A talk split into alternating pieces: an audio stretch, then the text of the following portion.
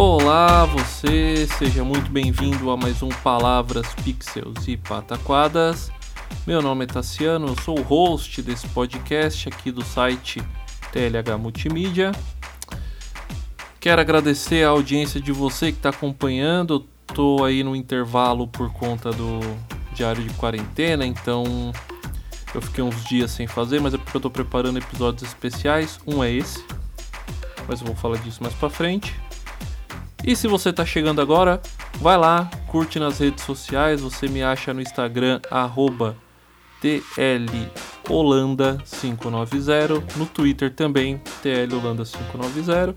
E se você quiser acompanhar alguma das gravações que eu faço do podcast em live, ao vivo, procura lá no facebook.com barra TLH Multimídia a página do site, do podcast, onde você consegue ver inclusive os episódios anteriores.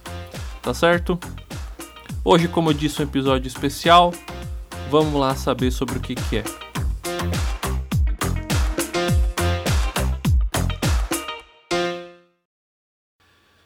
Então é isso, gente. Eu vou começar aqui esse papo hoje sobre fake news e transparência da informação. É um tema um pouco fora da curva do que eu vinha fazendo, que era fazer os relatos da minha quarentena, mas eu decidi fazer dois episódios sobre temas diferentes. Um tá sendo esse. E eu quero falar sobre esse tema porque é um tema que eu gosto muito. É o tema que foi o tema do primeiro episódio que já se perdeu. Eu perdi ele, mas se um dia eu recuperar, eu, eu reposto para vocês verem. O primeiro episódio do Palavras Pixels e Pataquadas foi sobre isso. E lá eu cometi o, o engano de falar sozinho com base na minha experiência. E dessa vez eu não cometi esse mesmo erro. Eu trouxe duas pessoas aqui que vão falar junto comigo e que eu gosto muito da, das posturas e do, do trabalho que eles fazem com informação aqui na região onde eu moro, aqui no meu microcosmos que eu sempre falo que é uma relação muito abusiva de gostar de morar aqui e esse lugar me tratar como me trata. Mas vamos lá. Eu tenho aqui hoje o Delcimar Ferreira, é um parceiro de trabalho aqui comigo, ele é jornalista, ele é especializado em educomunicação, faz relações públicas. E fala aí, Delcimar, um pouco sobre você. Olá a todos que nos escutam aí pelo podcast. É... Estou aqui né, com os parceiros Tassiano, Pedro, para falar um pouquinho para vocês aí sobre fake news, transparência, né? Sou jornalista formado, né, aqui na região, Universidade de Bras Cubas. Trabalhei muito tempo em jornal, redação, como repórter, trabalhei como editor, também na, no grupo Moji News, né? Depois fui para minha carreira solo, onde fui trabalhar com um jornal aqui na cidade, o Jornal Plural, jornal que eu desenvolvi com um grupo de amigos, né? Fizemos um trabalho que eu considero muito bom, né? Três anos aí muito intensos, mas com pautas totalmente é, fora da curva, para usar a mesma palavra aí, né? Que a gente não costuma ver na, nas mídias aí. E é, fui me especializar, fiz minha pós em educomunicação na, na ECA USP e é onde eu estou atuando hoje. Hoje eu sou educomunicador, trabalho com crianças e adolescentes, no trabalho de é, tecnologia, comunicação e alfabetização midiática. Né? Então, a gente está atuando nessa frente aí. Certo, Delcimar, valeu. E como Delcimar já adiantou, eu tô aqui também com Pedro Chavidar, um fotojornalista que tem imagens incríveis que eu gosto muito. Ele é fundador do Margem Jornalismo e tem uma newsletter semanal que eu adoro para falar sobre política e é um cara que tem acho que as publicações que eu acho mais coerente sobre vários temas aqui na região e por isso eu convidei ele porque ele é um cara com um domínio do tema de dados e tudo mais que eu acho incrível. Pedro, fala sobre você rapaz. Que isso, bicho, que, que honra, cara. É, boa noite, bom dia, boa tarde, né? Um oi pra turminha que não está aí do outro lado ouvindo a gente. Cara, um prazer, fico muito feliz e lisonjeado aí com as suas palavras. É, tenho uma admiração por você também, parte de audiovisual, tudo de, de áudio. A gente se conheceu aí no festival, né? No Farofa, no festival de fotografia. Então, bom, meu nome é Pedro, como você falou, eu tenho 31 anos, eu sou aqui de Mogi das Cruzes, próximo de vocês, né? Aqui da região do, do Alto Tietê. Eu fiz jornalismo, que nem o meu querido amigo Delcimar. Eu fiz em São Paulo, fiz na Casper Libero. Eu tenho pós-graduação em Marketing e Estratégia Digital aqui pela UMC. É, eu trabalhei sete anos numa agência de propaganda. Eu fiz alguns, é, durante sete anos, fiz planejamento estratégico lá na parte de, de algumas marcas. Então, atendi Ministério da Justiça, Ministério da Cultura, fiz alguns trabalhos para Itaú, Ambev, BRF, mais algumas coisas trabalhava muito com informação lá, fazia dossiês de, de conteúdo, né, pro, pro, pro board, que eles chamavam assim, pro presidentes, pros diretores gerais lá, então fiquei lá durante sete anos, foi a minha, minha aula de informação lá depois da faculdade. É, trabalhei, fiz alguns freelas na parte de jornalismo também, então tenho fotos de alguns textos publicados na. Tenho na Folha, Estadão, tenho na Vice, tem algumas coisas no meu país, faço vários freelas pro Yahoo aqui do Brasil também. Um salve pro meu amigo Léo lá do Yahoo.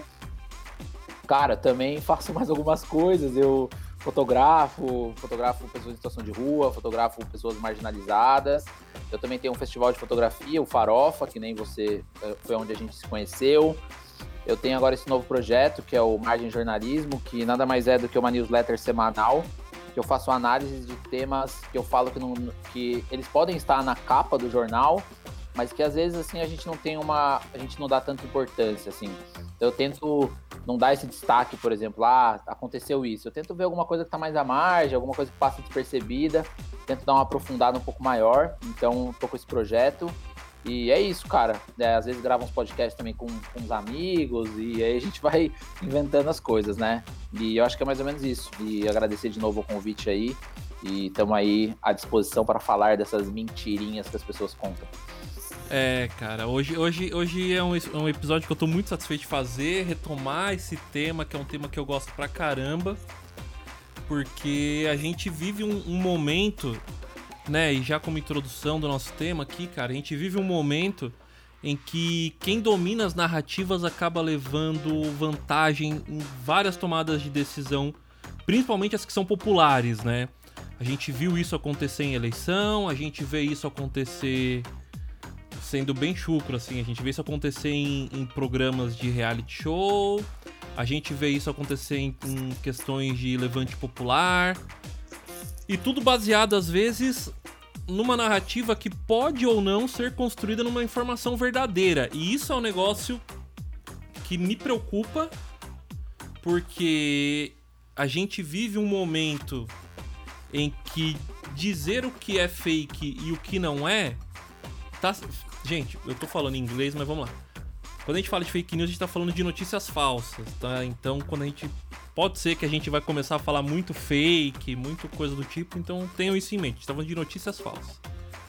É, e às vezes, definir o que é uma notícia falsa, o que não é, qual é o limite entre uma, uma notícia falsa feita é, especificamente para agredir ou para manipular e a diferença de uma piada que fugiu do controle está se tornando cada vez mais difícil. E é por conta disso que eu chamei esses dois caras aqui que a gente vai bater um papo hoje, tentando ser dentro da, da nossa bolha aqui, do nosso ambiente, tentando ser o mais ilustrativo possível para deixar a coisa clara. Mas vamos começar agora com a, a pauta propriamente dita, gente.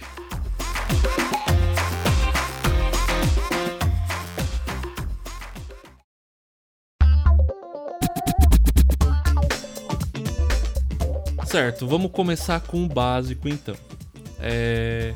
E é legal porque a gente tá em, em três pessoas que têm é... visões diferentes, apesar de mais ou menos alinhadas, mas que a gente tem parâmetros diferentes de responder essa pergunta, né? É... O que é uma fake news, né? O que, o que a gente pode dizer efetivamente sobre o que, o que vai demandar uma notícia falsa ou um boato de internet ou uma piada que fugiu do controle. Sei lá, a gente tem uma. Existe, vamos dizer assim, uma definição marcada de fake news? Fala aí, Pedro. Cara, é muito interessante isso. É, eu até separei aqui uma definição que o senador Ângelo Coronel do PSD, que está dentro da, do projeto de lei, né, das fake news que está em tramitação no Senado, ele faz uma definição, eu só vou ler essa definição só para a gente partir uhum. desse princípio, depois eu vou falar um, o que eu acho, né? Ele fala que desinformação também pode ser né, o caminho, é um conteúdo em parte ou no todo inequivocado. Opa, vou começar de novo. Desinformação é o conteúdo em parte ou no todo inequivocamente falso ou enganoso, passível de verificação, colocado fora de contexto, manipulado ou forjado, com potencial para causar danos individuais ou coletivos, ressalvado o ânimo humorístico ou de paródia. Então, assim, é uma definição é, clara, né? Acho que está muito claro o que é, né? O que, uhum. que, que, é, seria uma desinformação, que seria uma verdade mas é muito relativo, eu, eu penso muito nisso, né? É, para você dizer que uma coisa é mentira, você tem que saber o que, que é verdade. E aí entra um, um, conceito muito, muito que eu penso muito, que é o que é verdade e quem define o que, que é a verdade. É, eu acho que a gente está num, num, momento de, de país, assim, vou falar mais do, do, do Brasil, obviamente, mas o contexto ele né, ultrapassa as nossas fronteiras que para mim eu enxergo muito que a gente está no momento do controle da narrativa, né? É, quem é que detém o direito de fala perante o que está acontecendo?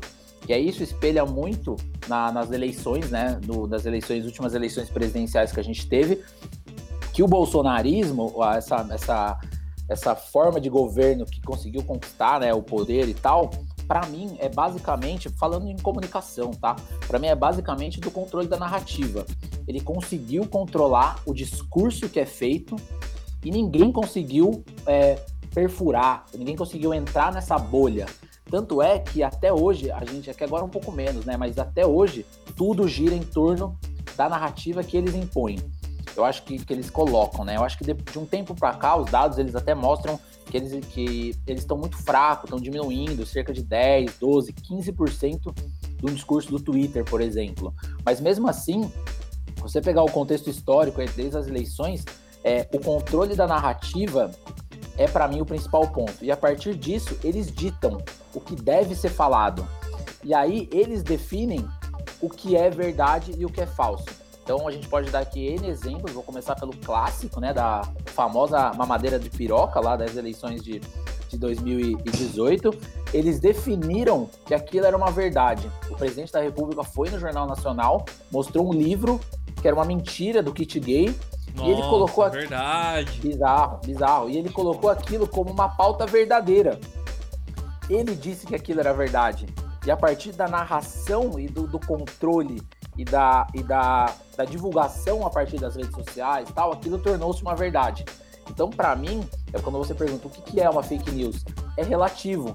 É, para um cara bolsonarista, para um cara que acredita no governo que acredita em determinados, é, determinados setores, a mamadeira de piroca é uma verdade. Para mim, é uma mentira porque ele acredita naquela narrativa. Então é, eu acho que é muito relativo você dizer o que é o que não é. E aí entra uma discussão muito maior e tal. Mas para mim o que está em discussão nesse momento é a definição de verdade e a definição de quem fala e de quem ouve.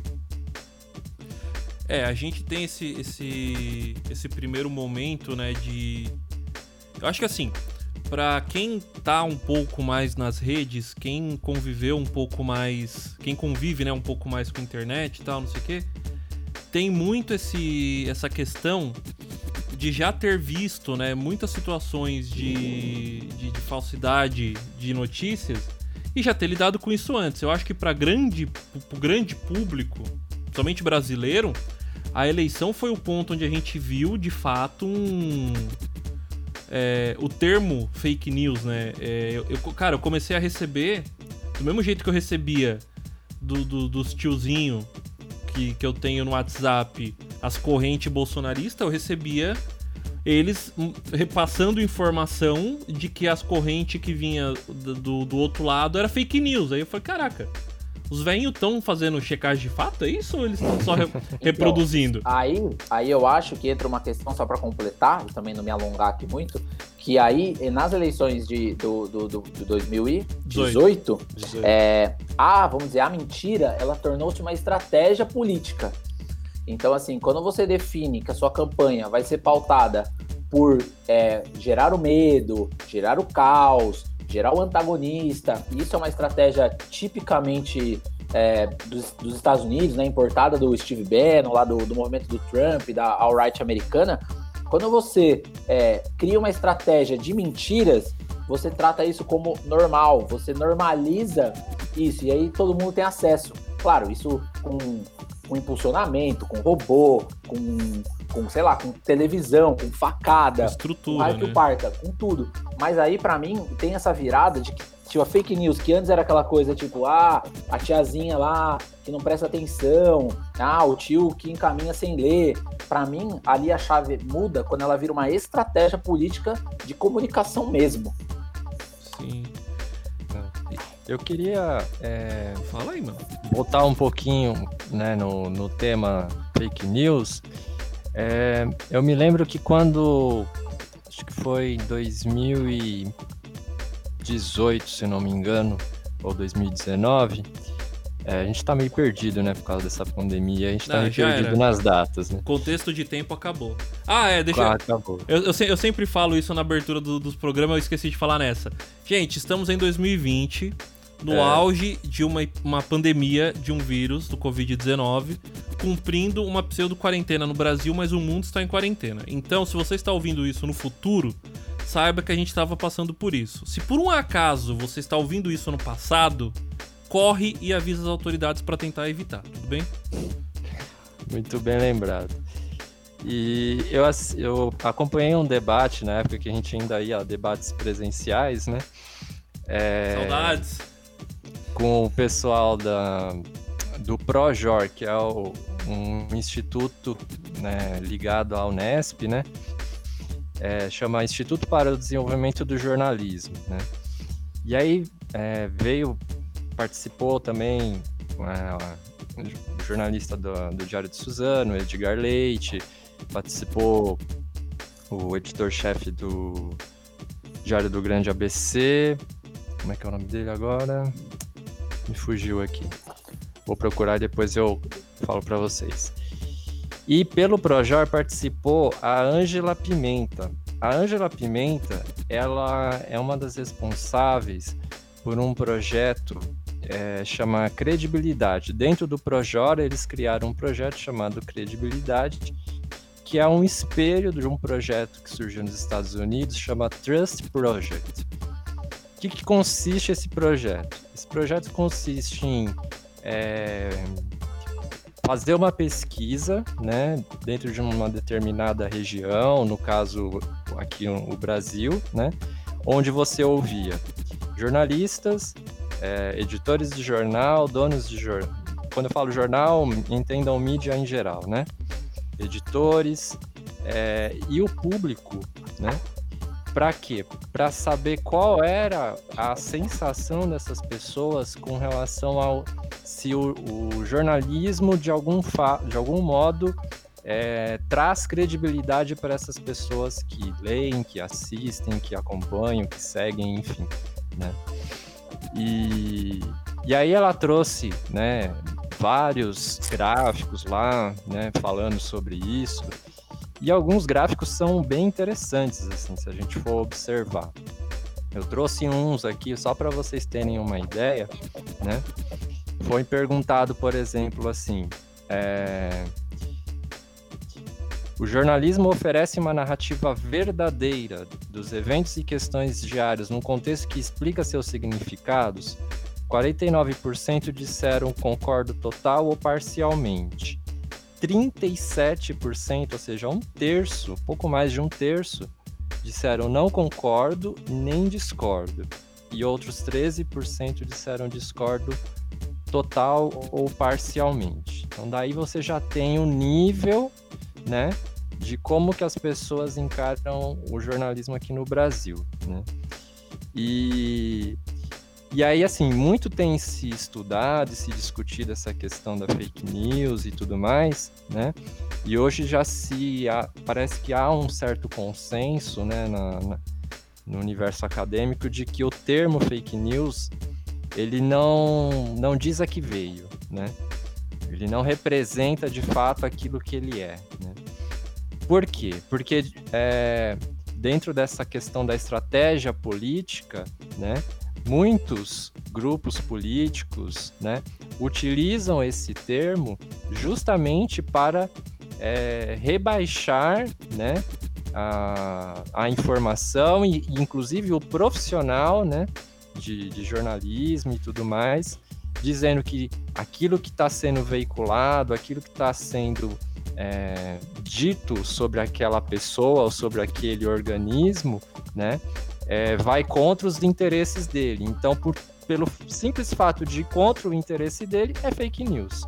Haja vista o que o Trump vem fazendo é, quase que cotidianamente e por aqui também o Bolsonaro da mesma forma. Né? É, o eu Trump acho, só para completar, só para terminar um pouquinho, isso que você diz é importante porque é, mostra que as pessoas elas é, querem acreditar no que elas querem, né? Então, tipo, ela, ela, isso que você falou é muito interessante, que, ah, se não, se não, ah, o Corinthians, o Palmeiras não tem mundial, fala, ah, o Palmeiras não tem mundial, o Palmeiras, se eu sou palmeirense, uma e uma, eu sou corintiano, mas se eu sou palmeirense e uma televisão fala que o Palmeiras não tem mundial e eu não acredito, eu acredito que ele tem, ah, essa TV é fake news, ah, isso Pronto. é e eu vi muito isso, cara. Eu fui cobrir a posse do, do presidente Jair Bolsonaro. E, cara, eu vi muito isso. É, vi muito repórter da Globo, vi muito repórter lá, os caras xingando, ah, Globo mentirosa, isso, aquele famoso Globo mente, uhum. tal, tal, tal. E os caras elogiando. Eu, eu leio pelo WhatsApp, ah, viva o Twitter, os caras cantando, WhatsApp, WhatsApp. É. Então, isso que você fala, mano, encaixa muito, velho. É muito importante isso que você disse. É, é, é, louco como essa, essa parada, você falou do Globo Mente. Eu ia falar, eu ia falar do Trump, mas o Docimar já falou, né? Que o Trump virou a, a, a, a ferramenta principal de abertura de discurso dele, né? Ele de fechamento de discurso, ele encerra o discurso, abre para pergunta, o cara da Fox News levanta a mão e fala: "Não vou falar com você porque você é fake news". É, mas você falou do, do WhatsApp, eu lembrei que isso é uma é um é um cruzamento de de postura muito engraçado, né? Porque tem existem N questões políticas e, e econômicas e tudo mais para isso, mas durante todo o processo, por exemplo, de 2016 da queda da Dilma, quem tinha essa postura é justamente a galera que hoje se apoia em notícia da Globo para atacar o governo porque não é interessante, né? É. Porque é, é, é o interesse, é que nem o Delcimar falou. Você vai acreditar naquilo que é do seu interesse. Você vai atrás daquilo que te lhe convém, né? E, e é, isso é muito interessante, cara. Quando, eu, e quando você vê é, alguém dizer que a Globo mente, que é fake news, tipo, porra, você pode ter a crítica que você quiser em relação à Rede Globo. Mas assim, tem uma coisa que os caras fazem é jornalismo, é estrutura, os caras têm sede, os caras têm rede, os caras têm sei quantos anos aí, o Roberto Marinho, sei lá, 60 anos, sei lá, 60, 70 anos de jornalismo. Você pode, você pode duvidar na questão ideológica, você pode, tipo, criticar a questão editorial e política. Mas falar que os caras, tipo, mentem efetivamente. Eles podem, eles podem, induzir, que a gente é aqui, a, gente não é burro, aqui a gente sabe que jornalismo não é, como é que fala? Não é parcial, não é imparcial, Sim. ele é parcial. Sim. Mas ele que mente já mostra o seu grau de discurso e de narrativa que você quer acreditar. E é aquilo, né? Você acredita no que lhe convém. Isso que o Dulcimar falou, para mim, cabe assim perfeitamente. Não, e o, e o negócio vai além, assim. A Ângela Pimenta, quando ela tava falando, ela falava que existe um lance psicológico também. Total. É aquela coisa do. Ah, a, aquele título que te chama a atenção porque é, tem ali um. No fundo dele tem uma informação que condiz com as suas posições, que condiz com, com o seu perfil, que condiz com aquilo que você acredita. Então, você é mais propenso a querer clicar nele para poder compartilhar e, e, e disseminar isso para depois você querer imaginar e ler e ver se realmente é verdadeiro ou falso, entendeu? Então tem a questão psicológica. Então ela fala que foram feitos vários estudos, eu não vou saber agora citar quais são, né? Mas que tem esse lance do psicológico também. Então assim, é, te afaga, né? A, tipo, a, exato, a, né? a estratégia é. narrativa ela é tão forte que, que ela vai além das questões da comunicação e invade a questão do psicológico, que, que eu acho que é bizarro, assim. É, no, no audiovisual a gente fala muito sobre a capacidade da narrativa prender o espectador por empatia ou antipatia. Você não consegue prender um espectador se uma dessas duas coisas não estiverem ativadas, né? Então você não torce por um herói que, que você tá ausente de emoção. Você torce por um herói que você ama ou que você odeia. Se aí, você odeia, você torce para ele morrer. Se você ama, você torce para ele vencer.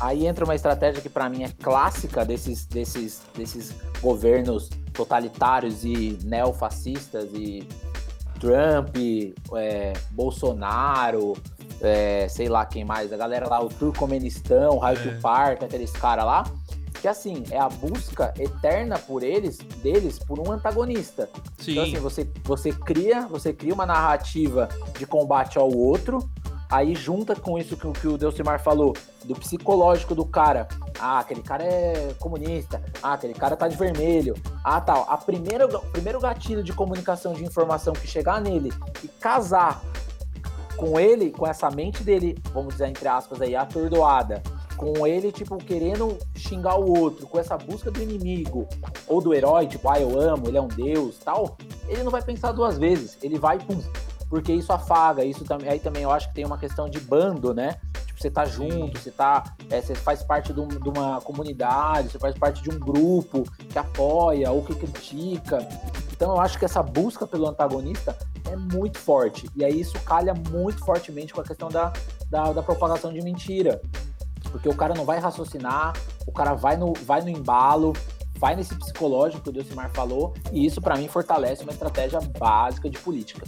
É, a gente, a, gente, a gente acaba falando aqui muito do eixo Brasil-Estados Unidos porque é o contexto que está mais perto da gente, mas atualmente no mundo a gente tem um grupo, um grupo imenso de líderes que seguem essa, essa doutrina porque é a doutrina que faz a manutenção do poder deles. Você tem o Erdogan, que está na Turquia, Sim, já vai fazer 10 anos, que o cara proibiu Hungria, fazer. Hungria, né? É, a Hungria também. Na Turquia. É, na Hungria também. É. O Urban, né? Hungria, Urban. Erdogan, Erdogan. Não, na Turquia é o Erdogan. E, e, eu acho louco porque o cara proibiu fazer piada com ele, assim. Num nível que, mano, teve cartunista que foi preso e quase foi morto na cadeia, porque o cara fez uma charge que comparava ele com o Gollum, porque de fato você ouvinte, dê um Google agora, você vai ver a foto do, do Erdogan, você vai descobrir que ele é um cara bem estranho. E. e o cara fez essa charge comparando os dois, com ele tratando a Turquia como o anel, tal, não sei o que do Senhor dos Anéis. Mano, o cara quase foi morto. E depois disso, o maluco editou uma, uma lei que é uma ordem de segurança nacional que ninguém pode ofender líderes supremos Sim. do governo, sendo que só tem um. Sim. É isso mesmo. Então, isso, isso é, uma, é uma narrativa de, de construção muito, muito comum, assim. A gente, a, gente tá, é. a gente viveu um período aí. E paralelo a isso, eu acho interessante que, assim, não é como isso reflete né, na, na sociedade. Eu tava dando uma lida esses dias, pra, até pra gente falar. Na Alemanha, porra, na Alemanha, que é um país, né, desenvolvido, raio que o parta, né, super à frente, tem várias leis em relação a essa questão de fake news, eles são principalmente por causa da questão dos nazistas e tal. Sim. Os caras estavam derrubando é, antenas 5G porque estavam porque a fake news que estava bombando lá era que a antena 5G propagava Covid. Sim, então, assim, essa, essa é, não chegou é no Brasil, cara. A hora que isso chegar no Brasil vai ser sinistro.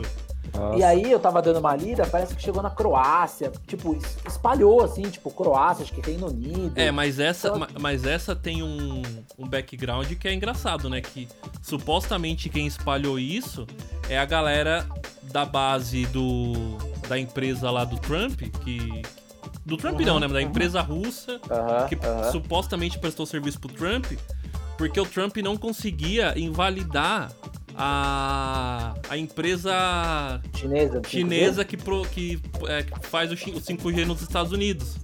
É, mas o que eu quis dizer é que, tipo assim, não é também. Não é também. É, não é uma questão de. exclusividade. Não é também uma exclusividade nossa de países é, neofascistas. Essa, essa coisa das fake news. Em Não. Hong Kong lá, teve um monte de pau lá agora. Os caras, mano, divulgando fake news pra cacete. Então, assim, também países ditos democráticos, tal. Teve também... aquele episódio da Cambridge Analytica, né? Nossa, sim. Sim, Que o claro. pessoal começou a coletar os dados todos e É, traçar o perfil do eleitorado de um país inteiro. Não, isso é, É, incrível, né? da Cambridge, é eu tenho, eu tenho todo um, um, um negócio pra falar, mas quando a gente for falar de eleição, eu quero falar dela porque é um negócio engraçado, porque vai acontecer de novo. Já pula, cara. Já fala o que você quiser. Você é dono aqui, Então, cara. vambora. Você quiser. Porque assim, a, a questão da Cambridge Analytica, ela é muito complexa, porque eles eram, porque a empresa, a Cambridge Analytica deixou de existir, Sim. rolou todo um processo, ela foi caçada nos três maiores mercados que ela atuava, né, que eram Estados Unidos, Inglaterra, não, é, Estados Unidos e União Europeia, né, que eram os dois, os nos dois Sim. mercados ela atuava em três países. E aí ela deixou de existir. Mas qual, qual que é a loucura da Cambridge Analytica? E, e eu acho isso muito legal. Legal sim. É, Eu, eu interessante. enquanto pessoa de TI, acho fantástico.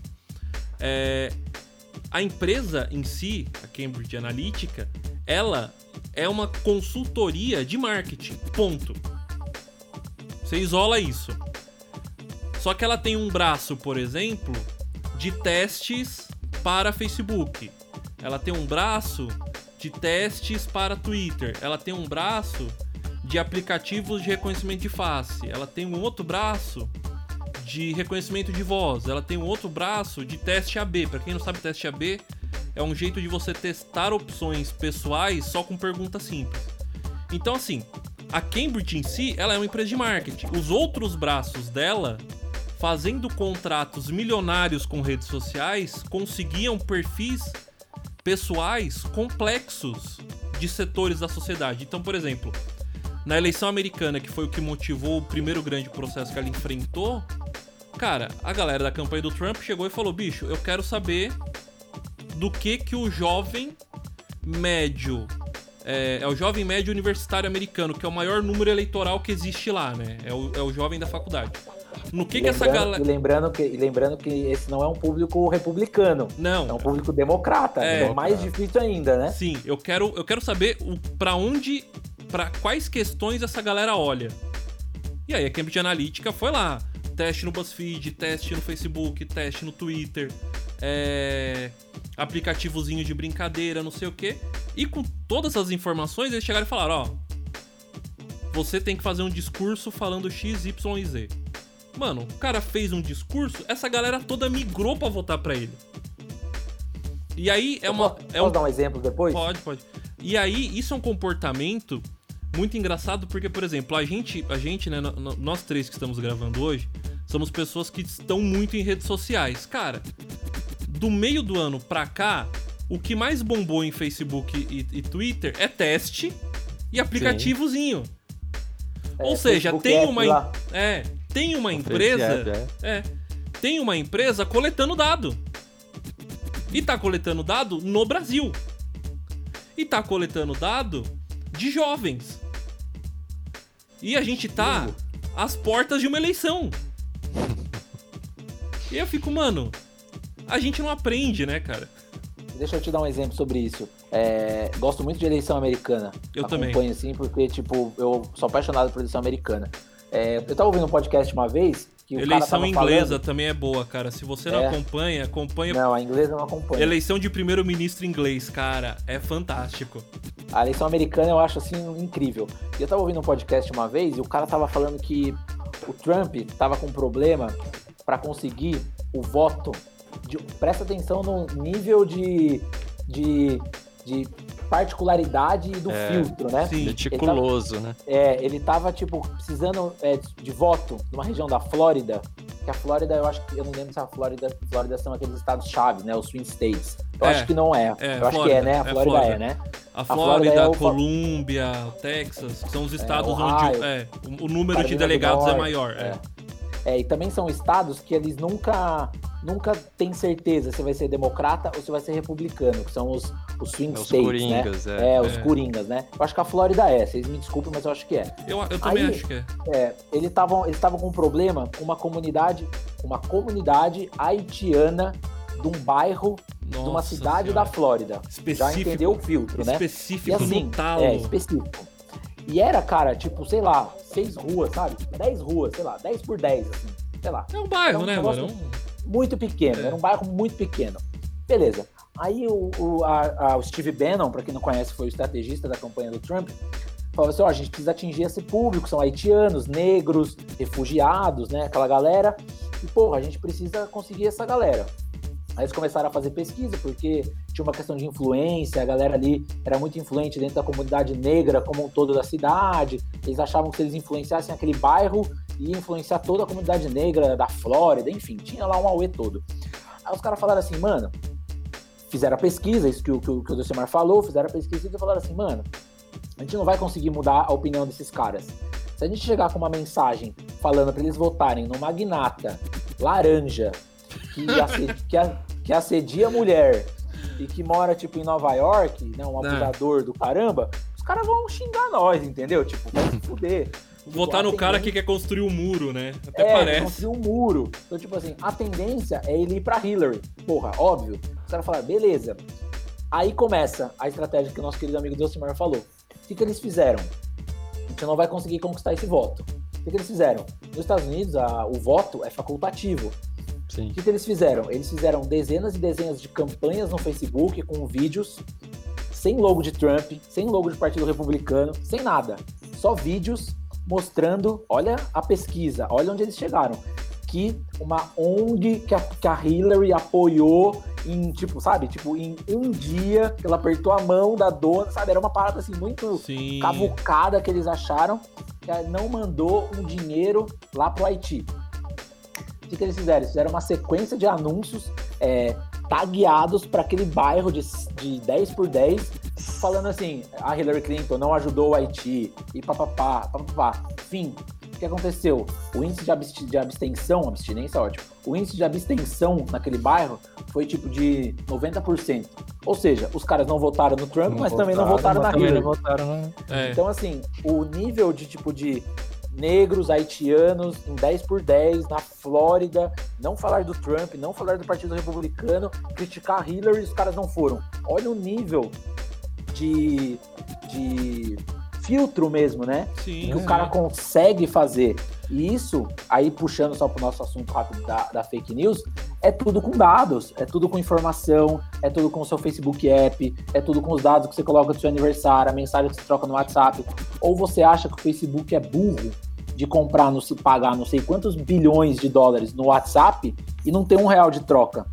Na verdade, ele só compra o WhatsApp para saber o que você está conversando para te entregar. Sim. Então, sim. assim, é, e aí entra um- uma maçaroca de, de dinheiro, de informação, porque vale lembrar que Google e Facebook, 90% dele, do faturamento deles é com, é com propaganda. propaganda. Então, assim, é, eles ganham dinheiro pegando os seus dados e te entregando exatamente aquilo que você quer. Ou você acha que é coisa dos alienígenas, ou de, Não. de Alá, de Deus, que aparece um anúncio do macarrão que você conversou com a sua namorada no WhatsApp. Não, o cara é- sabe o é- que você tá falando, cara. O cara sabe o que você tá Não, conversando.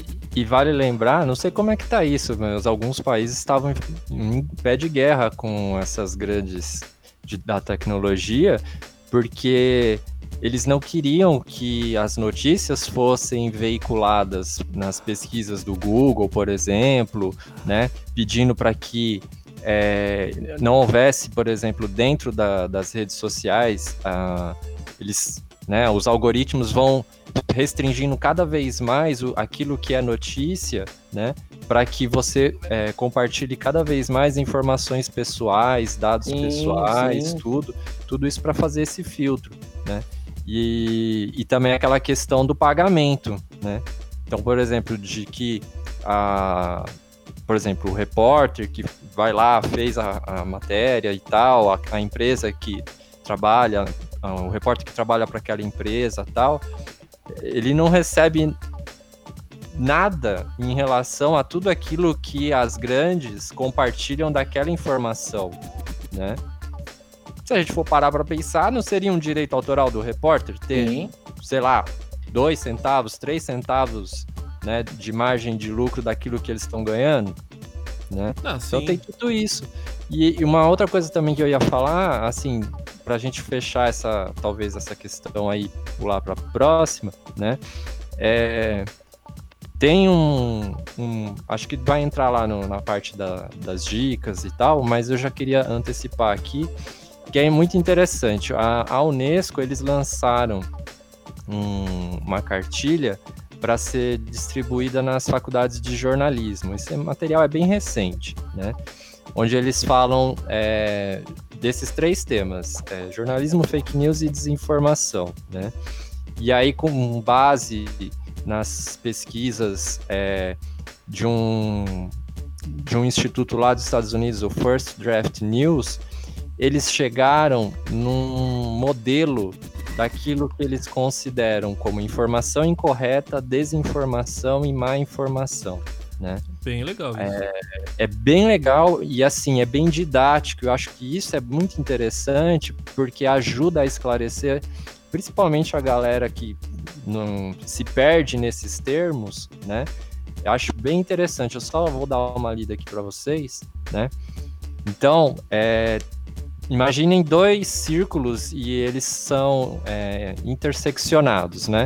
Então, no círculo da esquerda você tem o, a, todo o que é relacionado a falso. Então, a informação incorreta se caracteriza como conexão falsa. Então, você vai colocando informações sobre informações, só que elas não têm conexão entre si, né? E também como conteúdo ilusório. Então, nem nem tudo aquilo que está sendo informado é de fato aquilo que, que corresponde à realidade, né?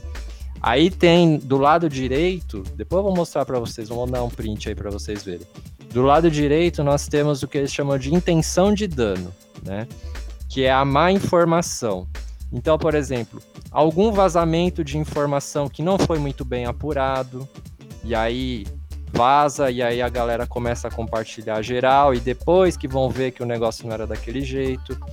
Algum assédio, ou seja, a pessoa publica alguma informação de cunho pessoal que não tem interesse público no, no, sentido de assediar aquela pessoa e no sentido de danificar a imagem daquela pessoa, né?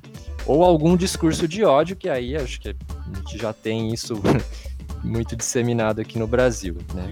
E aí entre esses dois círculos está concentrada a desinformação, que eles consideram tudo aquilo que é o contexto falso, né? Que aí é a informação falsa, como a gente colocou desde o início, o conteúdo impostor, né? o conteúdo manipulado ou mesmo conteúdo fabricado. Então, conteúdo feito sob medida para aquela estratégia, como a gente estava falando no início. Que foda vou mandar para vocês aí para vocês verem.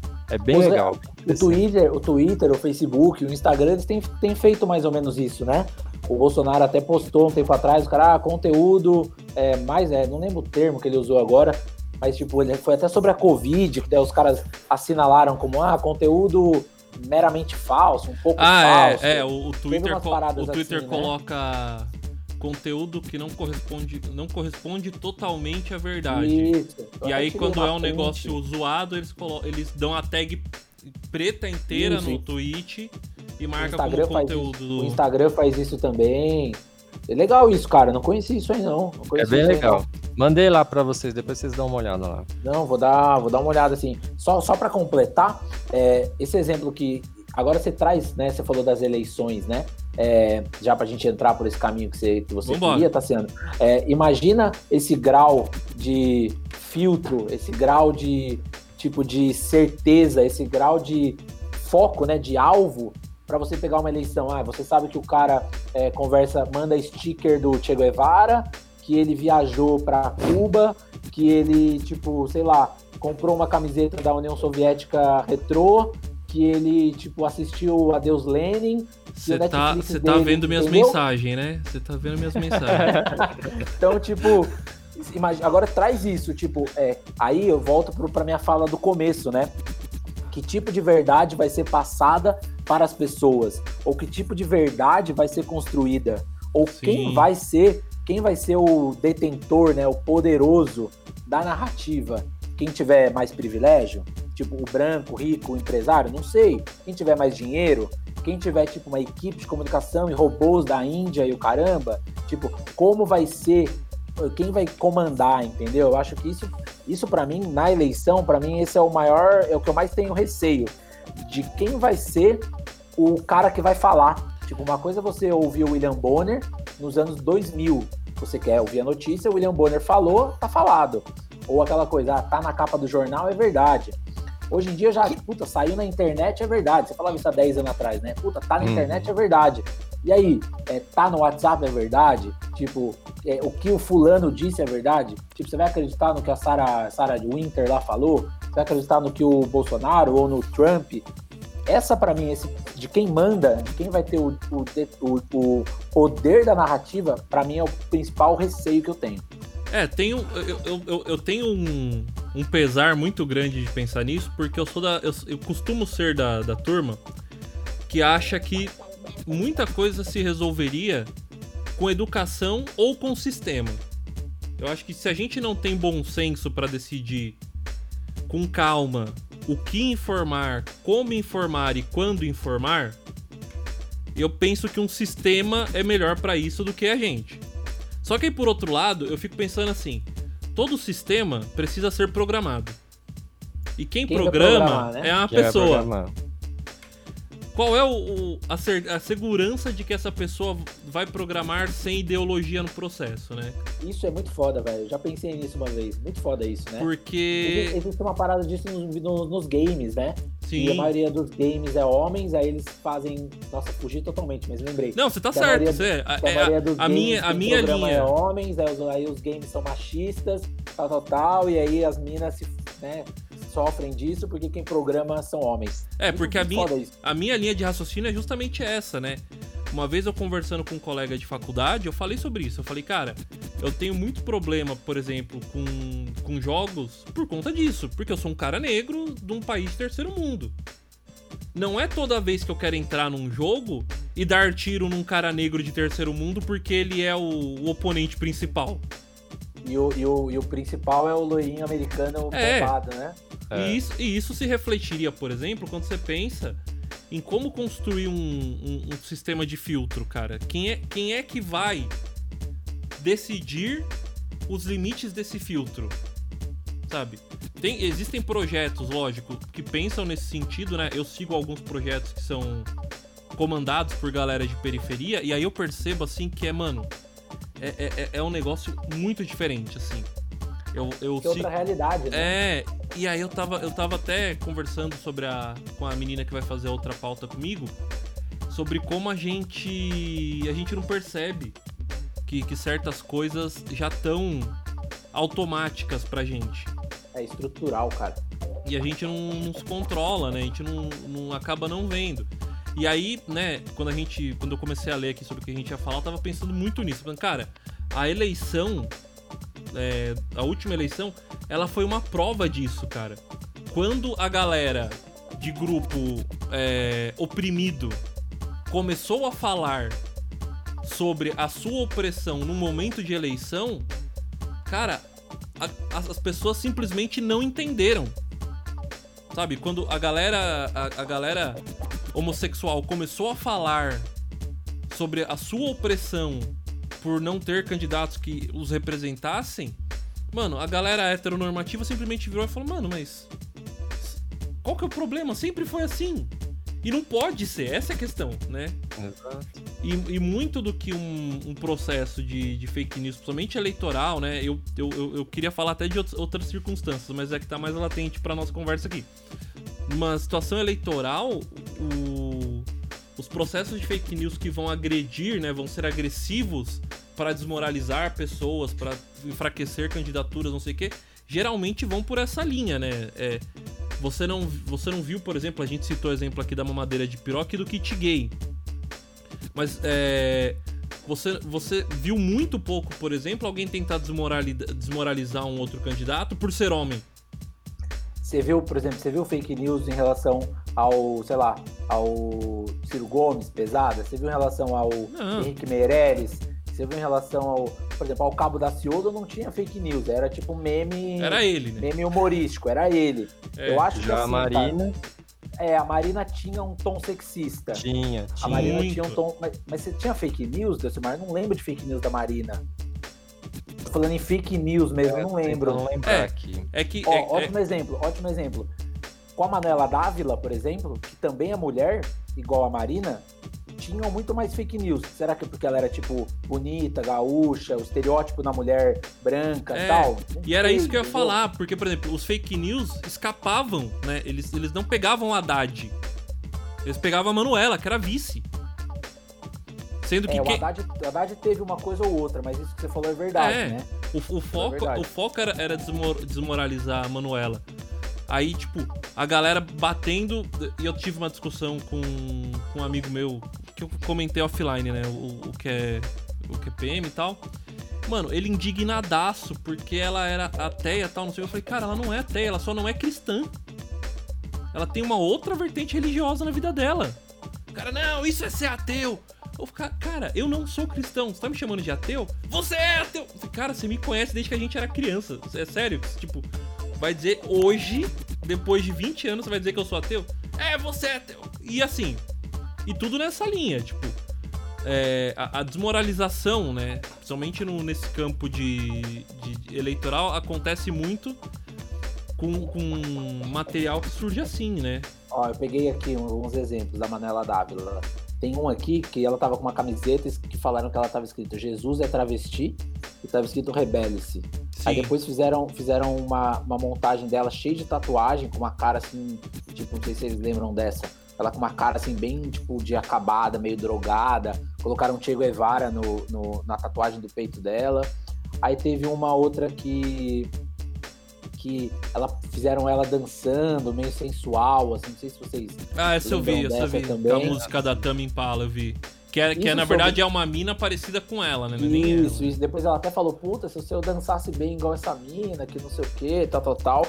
É que eu acho que na questão da eleição, também, só pra também não, não- eu não ficar falando muito aqui, é, existe muito uma questão de, de, de, de privilégio, de estrutura social do país que a gente vive. Então, assim, a gente é, invariavelmente vai ter piada sexista, vai ter piada machista, vai ter piada racista, piada entre aspas, tá? Piada não, vai ter, É. vai ter mentira, né? Vai ter mentira, tipo, desses tons homofóbicos, racistas, é, sexistas, porque a gente é uma sociedade assim. Então, assim, o cara não vai é, é, é, criticar, xingar o branco, ele vai na fake news na teoria do que, entre aspas, ele acha mais fraco, a Sim. minoria que vai sentir mais, entendeu? E isso numa eleição, porra, numa eleição, isso é forte pra caramba, é cada um por si e seja quem por todos, entendeu? E aí, obviamente, quando você lembra da eleição da Manuela ser o foco central e do Haddad, pra mim é um claro teor, tipo, sexista da sociedade machista que a gente vive. Tem um aspecto também que é a questão da, da evolução tecnológica da produção de fake news, né? Sim. Outro dia eu tava vendo, acho que foi nos Estados Unidos, eles mostraram um vídeo, foi na, nas eleições para o Capitólio, pra, em alguns estados lá, né, que eles têm né, eleições em períodos diferentes É o mid-turn deles. É. E eles fizeram um vídeo, um- teve um grupo lá que fez um vídeo de um cara fazendo um discurso totalmente contrário àquilo que ele pregava, mas eles modularam a voz do cara, eles pegaram e tiveram a, a paciência, né, de editar, né, a voz e colocar exatamente, né? Então, assim, é, me preocupa essas coisas também, né? Que, que as pessoas, né, dentro dessa estratégia toda que a gente vem falando aí, né? Elas recorrem às, às evoluções tecnológicas das mais é, simples às mais requintadas, vamos dizer assim, né? Para poder é, garantir a sua estratégia narrativa, né? Então, e, e assim, aqui no Brasil, eu tava ouvindo ontem, acho que foi no, foi em algum telejornal que eu estava assistindo. É, a grande preocupação é o WhatsApp, né? Sim. Por causa da criptografia. Eu não sabia disso. Disse que no, tanto no Brasil quanto na Índia, o WhatsApp é, domina, assim, né? Sim. É, é, o, é o principal comunicador. É. O principal comunicador. Os Estados Unidos está começando a crescer agora. Tava dando uma lida também esses dias. Os Estados é. Unidos eles nunca foram pelo WhatsApp, eram mais pelo Messenger, né? É. Do, do, do, Facebook. Mas eu tava lendo em algum lugar, acho que foi até na revista Piauí desse mês, que eles falam que agora o Trump, a galera tá começando a. Porque meio que popularizou tal, não sei o quê. E o WhatsApp é a grande preocupação dos caras mesmo, mano. É, é, que, tá, é que tá chegando essa preocupação com criptografia lá, né? Eles nunca tiveram essa preocupação porque lá vazamento de dado nunca foi um, um, grande, um grande problema. Problema sim, sempre foi um problema, mas nunca foi um, um grande negócio. Você, você precisar se preocupar com criptografia de dados. Agora lá pós-Snowden, pós é, Wikileaks, pós um monte de coisa, eles começaram a se preocupar com isso. Isso que o. É, é, legal que eu lembrei de duas coisas muito paralelas. Né? Você falou do vídeo da Manuela Dávila. Teve uma vereadora de Nova York que passou pela mesma situação. Acharam um vídeo dela quando ela Alexandre tá... Ocasio? É, quando ela tava saindo da faculdade, dançando tal, não sei o quê e espalharam como se fosse denigrir a imagem dela, só que todo o eleitorado dela, tipo, mano. Amor. Amor. Foi o que alavancou a, a, a vitória dela. Você viu que ela gravou um vídeo depois tirando um sarro Sim. na porta do gabinete dela? Sim. Veio dançando, dançando. tirou um sarro dos caras, é. E ela ganhou agora, né? A, a, ganhou, ela ganhou. Ela tá, ela tá no poder, é. Agora ganhou, deu um baile no cara lá que tava não sei quantos anos, 70 a 30, deu um baile nos caras é, lá. É, ela, ela é uma possibilidade jovem lá, tomara que vá bem. Sobre isso do WhatsApp, só para fechar, eu peguei um dado aqui, que até dei uma lida aqui essa semana, que em abril eles mudaram um pouco a questão do compartilhamento, né? Uhum. E aí eles começaram a limitar para limitar o, a quantidade de encaminhamento de mensagens. Aí eles disseram que a quantidade de mensagens encaminhadas diminuiu em 70%. Então eles estão limitando essa quantidade de, de encaminhamento justamente para diminuir aquilo que a gente falou lá atrás, do cara tá tipo impulsivo ali e tal, papapá, e apertar o botão para compartilhar. Dentro do projeto, dentro do projeto de lei de fake news que está na pauta do Senado, também existe isso. Eles, eles querem regulamentar em lei não só ficar dependendo da lei lá do, dos caras e tal, eles querem regulamentar em lei o compartilhamento de, de mensagens via esses grupos de, de WhatsApp também. Tem quantidade de grupos, tem quantidade Sim. de compartilhamento. Então, tipo, a galera tá de olho mesmo no, no, no WhatsApp. Você WhatsApp. pode até acompanhar a galera que trabalha com marketing político, essas coisas assim. O WhatsApp é o que os caras estão apostando para esse ano, assim, sabe? É, eu, eu que acompanho ferramenta de mídia, eu comecei a receber já os e-mails de empresa especializada em compartilhamento massivo já. Começou a chegar um monte de e-mail para mim dessas empresas vendendo produto. Aliás, que fim levou aquele aquela ação no TSE, né? Não, no não levou. Da, né? Não levou. A chapa, a chapa Bolsonaro Mourão, que foi questionada no, no Arquivou, Tribunal né? Superior Arquivou. Eleitoral, né? Tempo para analisar teve, né? Porque parou tudo agora e aí? Arquivou, né? Arquivou esse, esse aí, né?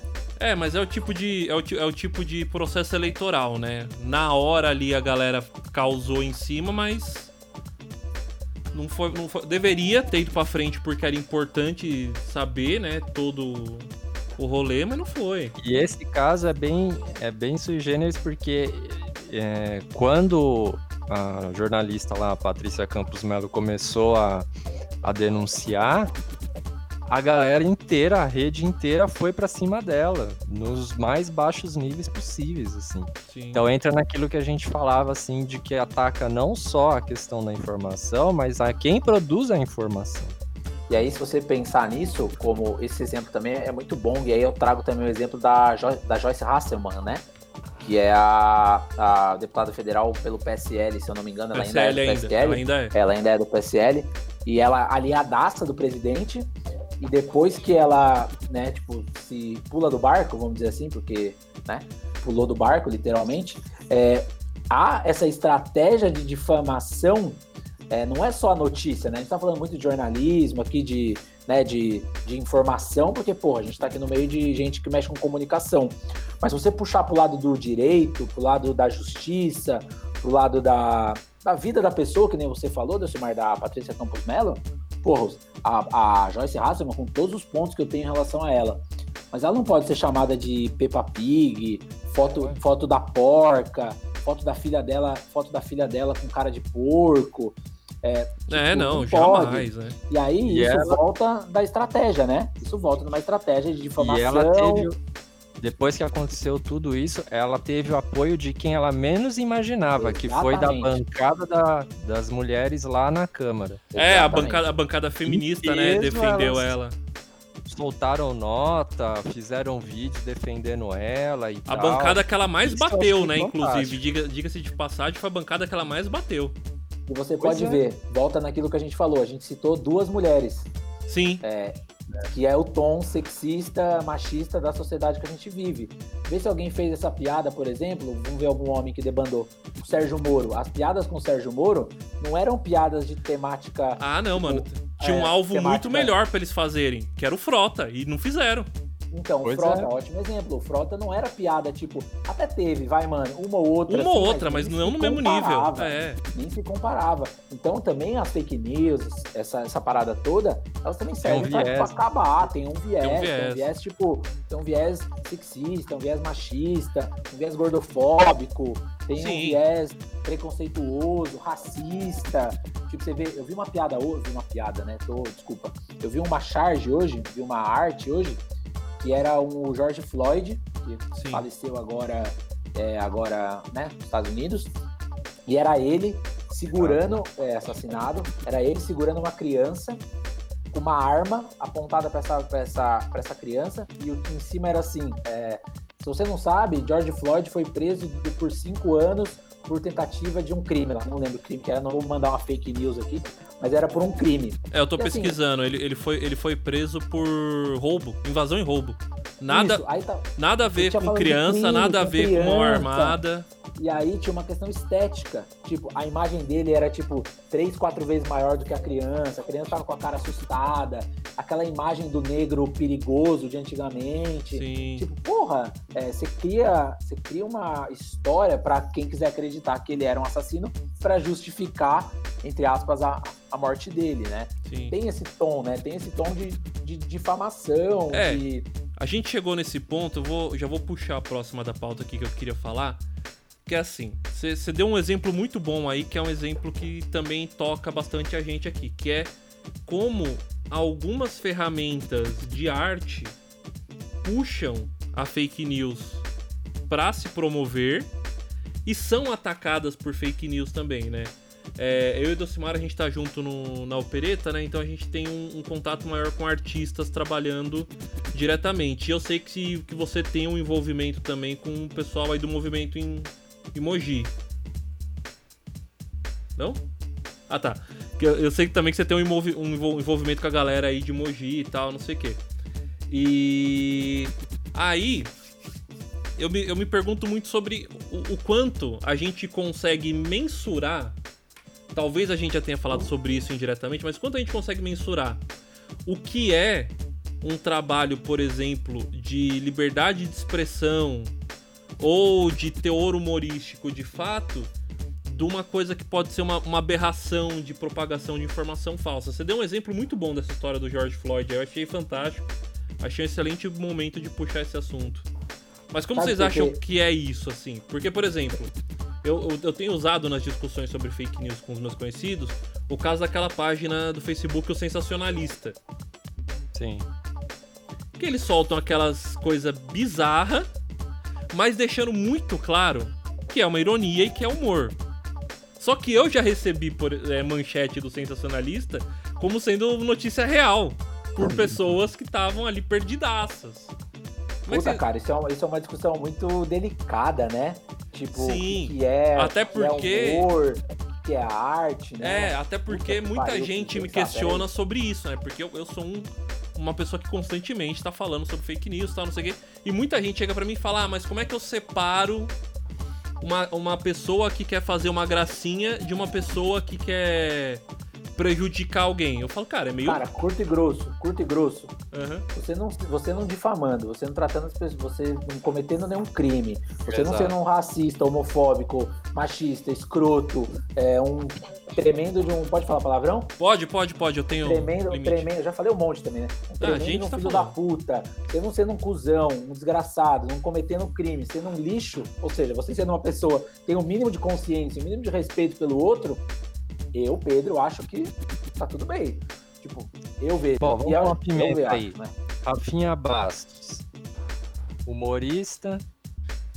Cara, eu não gosto dele, pessoalmente. Não, eu também não. Isso que eu ia falar. Cê- Mas ainda bem que você mandou o Rafinha, porque o Rafinha eu consigo, eu consigo discutir o que o Rafinha faz. Tem outros humoristas, humoristas, Aspas, aspas. é, que se tivesse colocado aqui eu já tinha falado, idiota, filha da Por exemplo, puta, Danilo, Danilo Gentili, escroto, escroto. escroto. Rafinha Bastos, eu não gosto dele, mas eu não acho ele um escroto. Eu acho ele um cara. é, deixa eu pensar numa palavra. Eu acho ele um cara bobo. Eu acho ele tipo um cara. É, Zé Graça.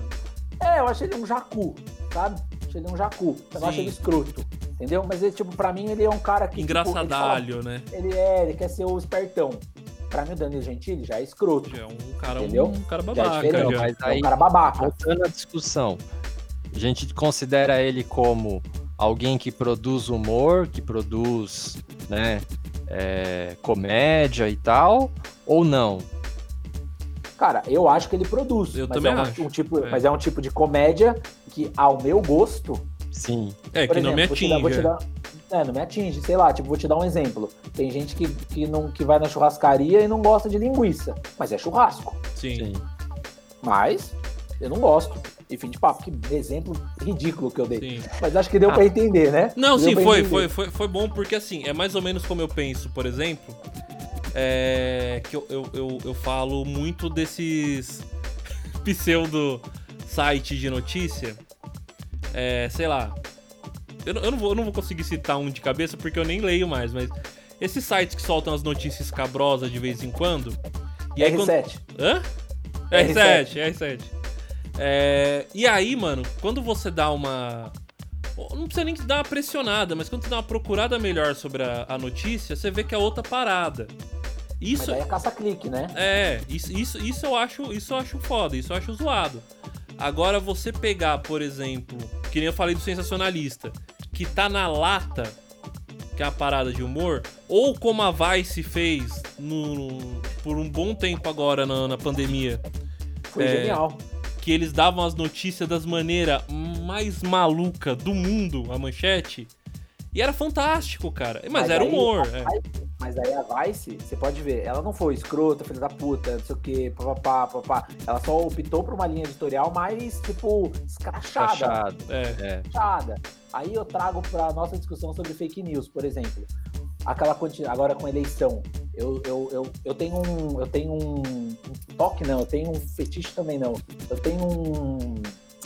O que eu mais ando fazendo hoje em dia na minha vida, uma das coisas que mais tá me dando prazer hoje em dia na minha vida, é navegar por grupos bolsonaristas no Facebook e abrir, Eu não abrir- eu abri uma pasta chamada memes.políticos. Eu queria, eu, salvo, eu salvo queria, mas eu não consigo, eu me estresso. né? Mas tem que ter, tem que ter a cabeça fraca, tem que ser a cabeça leve. O que que, mano, isso que você falou é muito importante, trazendo, trazendo pra nossa discussão de fake news e, e política. Os caras jogam uma coisa ali. Esses dias eu vi um cara, não sei se vocês chegaram a ver em Mogi, que a prefeitura tava passando tipo um caminhão aqueles de mosquito, de fumaceira. Sim, sim, Hum, sim. Tava passando pelo centro da cidade, aqui em Sim. Mogi, né? E era uma parada, tipo, pra matar lá o vírus. Tinha uma, tinha uma não sei exatamente o que é, não vou soltar uma fake news Enfim. aqui, mas, mas tinha uma parada lá de saúde, sanitária, vamos Sim, dizer, da isso que eu vigilância. ia falar. lá, Isso que eu ia falar, era um bagulho sanitário.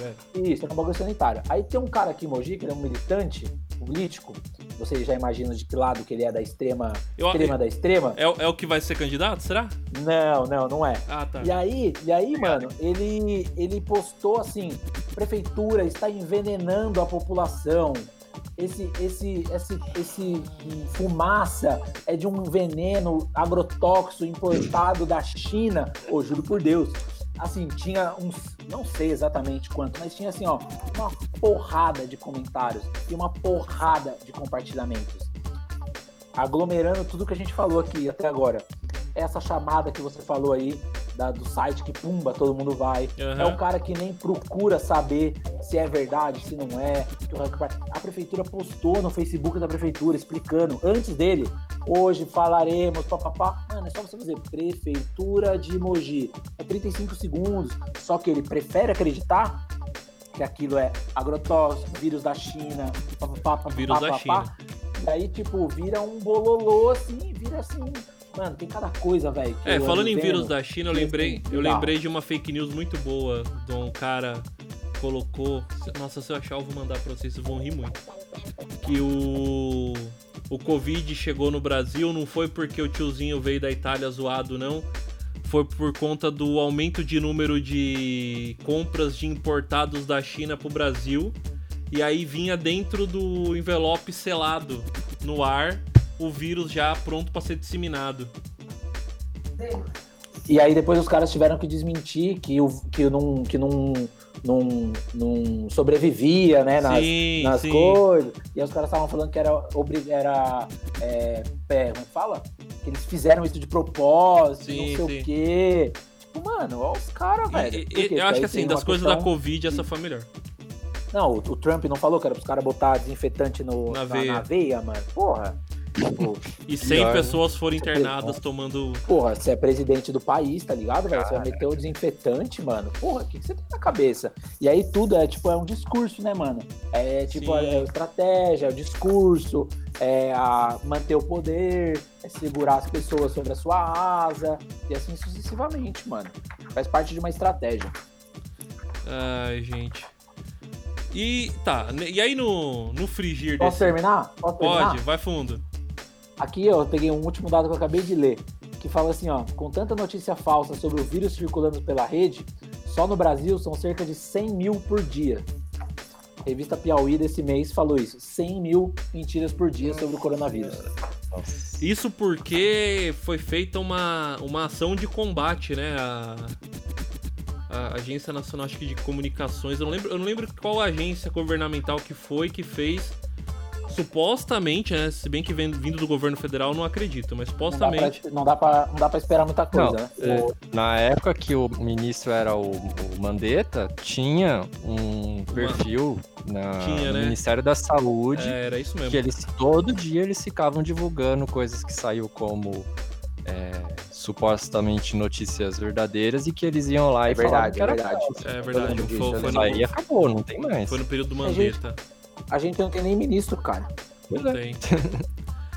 e aí, no meio desse rolo todo, caiu uma lei, né, um projeto de lei, o 2630, que tem como é, intuito regular o acesso à informação no Brasil, né? A famosa PL da fake news, né? Das fake news. Cara, eu acompanhei isso muito de longe. Eu comecei a acompanhar já quando ela já tinha tido as 80 alterações. E o que, que vocês acham de termos uma lei. Uma lei. olha o, o, peso disso. Né? A gente tem uma lei para regular o acesso à informação no país, cara. Isso não, não, não soa meio excessivo do Estado, não? Ou eu tô sendo muito. Libertário demais. É. Cara, é, eu li um pouco, também não, não caí muito assim. É, isso para mim, de primeira, é triste, porque mostra o quão. O nível. O nível, isso, o nível que a gente chegou. A gente precisa que o Estado legisle sobre, sobre, né? Sobre Sim. o cidadão, sobre uma parada que é particular sua. Também não vou entrar aqui, não, também acho que não faz, não faz coro a questão norte-americana de primeira emenda, liberdade de expressão, primeira emenda, liberdade de expressão, tudo é liberdade de expressão. Eu acho que nem tudo é liberdade de expressão. Acho que precisa ter um, vamos dizer, um norte. Uhum. Mas pelo que eu acompanhei, pelas coisas que eu li, eu acho que essa lei ela cerceia muito. Ela, ela, ela tem algumas coisas difíceis até de explicar. É, eu não li, não li muito, assim que não falei, então eu não vou entrar muito nela. Eu prefiro mais ficar na questão do o, da liberdade de expressão em relação ao discurso de ódio. Eu acho que ela fala aqui, né? Ela fala aqui na, na, na, na lei que ela, o artigo 4 fala que o primeiro objetivo dela, é, o inciso 1, é a defesa da liberdade de expressão e o impedimento da censura no ambiente online. Sim. E o inciso, e o inciso 2 é o fortalecimento do processo democrático e do fomento ao acesso à diversidade de informação. Então, assim, ao meu ver, ao meu ver, né, você não, você não, é, peraí que eu vou abrir aqui que eu fechei. Você não fomenta a diversidade de informação com uma lei. Você fomenta com investimento, você fomenta com é, investimento em rádios comunitárias, você fomenta com educação, que nem o Docimar faz, você fomenta com pesquisa, você fomenta com um monte de coisa. Eu acho que a única coisa que é interessante que eu queria falar, que está em jogo até no Supremo com as leis, com, aquela, com aquele processo do Alexandre de Moraes das fake news, é a questão da liberdade de expressão com a liberdade de ódio. Ah, tem um dentro das minhas navegações pelo mundo bolsonarista, tem muito o discurso tipo assim, ah, o STF é ditador, ah, o STF tá calando todo mundo. Voltando naquilo que o Delcimar falou, que eu quero acreditar, né, no que eu, no que eu, no que me convém, né? E aí, é, eu vou dar um exemplo também que eu vi na CNN, muito bom, que o, o, um advogado que faz aquele debate CNN, que eu esqueci o nome dele, daqui a pouco eu lembro o nome dele, ele falou assim: é muito claro a diferença entre liberdade de expressão, discurso de ódio, incitação à violência, tal, tal, tal. Ele falou assim: eu tô assistindo um jogo de futebol. Eu adoro fazer metáfora com um jogo de futebol. Bora. Tô assistindo um jogo de futebol. Aí eu sou corintiano. Meu vizinho é palmeirense. Aí o Palmeiras faz um gol. Aí meu vizinho grita: Gol, vamos porco, vai Palmeiras. Você vai na sua janela e você fala: seu desgraçado, Palmeiras não tem mundial, você é um folgado, eu vou, vou sou Corinthians e não sei o que, sai daqui, vai porco. Isso é o que? Liberdade de expressão. Você tem direito de é, divergir em questão de opinião do outro. O cara grita gol do Palmeiras. Você vai na janela da sua casa e fala assim: Aí, seu filho da puta, amanhã quando você descer no elevador, eu vou te dar um tiro na tua cabeça. Vou pegar sua filha na escola e vou estuprar sua filha. Desculpa aqui o, o coisa, mas vale lembrar que uma advogada do Rio Grande do Sul Sim. falou que estupraria a filha do ministro Alexandre de Moraes. Você, você fala isso, vou estuprar sua filha, vou dar um tiro na tua cabeça, vou pegar tua mãe e esfolar no asfalto. Isso é liberdade de expressão? Isso é discurso de ódio, isso é crime. Então, assim, é, se não dá para as pessoas terem um bom senso, acho que tem que ter uma norma regularizadora. Não acho que eu, eu não acho que o Estado tenha que mandar em tudo, assim, não sou estatal como um todo, mas tem coisas que o Estado tem que participar. Eu acho que isso vale o Estado participar, mas eu não acho que tenha que ser tão fechado quanto essa lei, entendeu? Eu penso um pouquinho diferente. É... Eu compartilho da ideia que é o seguinte, né? É, você tem que permitir que todos aqueles que possam se expressar, né, o façam, né? A partir do momento que a, o discurso é emitido, que a, que a pessoa, ou o grupo, ou a instituição se manifesta em relação àquilo, se você avalia que aquilo está caracterizado como discurso de ódio, racismo, injúria, difamação, existem leis para serem cumpridas que talvez essas leis precisariam ser aperfeiçoadas nesse seguinte sentido de punir e penalizar aquele que emitiu aquele tipo de manifestação, né? Então, assim, é, na minha opinião, existe um arcabouço de leis aqui no Brasil, né? Que a gente fala, ah, as leis no Brasil não pegam. Não pegam por quê? Porque existe uma impunidade no Brasil. Então, a questão, na, na, minha, no meu ponto de vista, ela é mais profunda. Você tem que resolver a questão da impunidade para você poder fazer com que as leis que já existam garantam punição às pessoas ou grupos ou organizações que façam esse tipo de manifestação. Agora eu vou te fazer uma pergunta. Você acha que as pessoas é, acham que a internet ainda é terra sem lei? Você acha que tem a ver isso também? Muitos acham, com certeza. Muitos se, se, preferem se ocultar nos seus perfis falsos para disparar discurso de ódio torto direita, entendeu? E aí até que fulano, que é a autoridade X, né? vai descobrir que essa manifestação partiu dele, já era, né? Já, já era. É, eu... o, o estrago foi feito, entendeu? É, eu, eu, eu, eu, eu, eu tô com. Não, não é que eu tô com o Delcimar, mas é que eu tô pensando assim.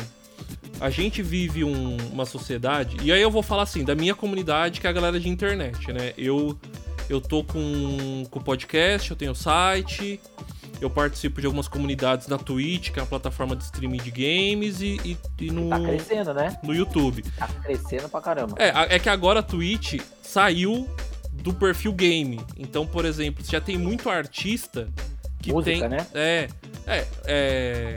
Estúdios de música grandes abriram canais para manter a circulação de trabalho, já que não pode fazer show.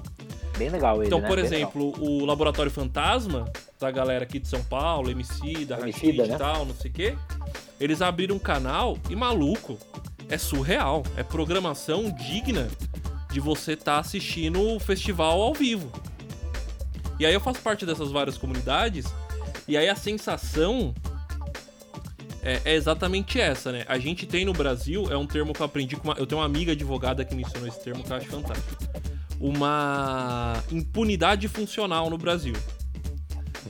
O que você precisa que funcione, não funciona de jeito nenhum.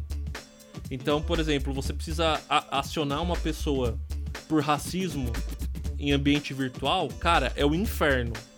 Não vai de jeito nenhum. Mas aí, por exemplo, o tiozinho que, que, que rouba um 5kg de arroz no mercado, ele é preso, processado e condenado em menos de uma semana. Rafael Braga, 2013, o Pinho Sol, ficou preso não sei quantos anos e trata com tuberculose. Né? Aí Ela, ela fala isso, né? Que a gente tem uma impunidade funcional no Brasil. E aí eu tenho essa, essa visão que é o quê? Eu, eu penso, como eu participei das discussões do, do, do Marco Civil, e o Marco Civil tinha essa preocupação de criar um ambiente seguro para convivência na internet, e apesar de, de a gente ter avançado muito, a gente falhou muito em muita coisa, é, eu tenho essa sensação, sabe? Tipo, a gente não conseguiu que o ambiente que não é físico, que não é palpável, que, que você não tem.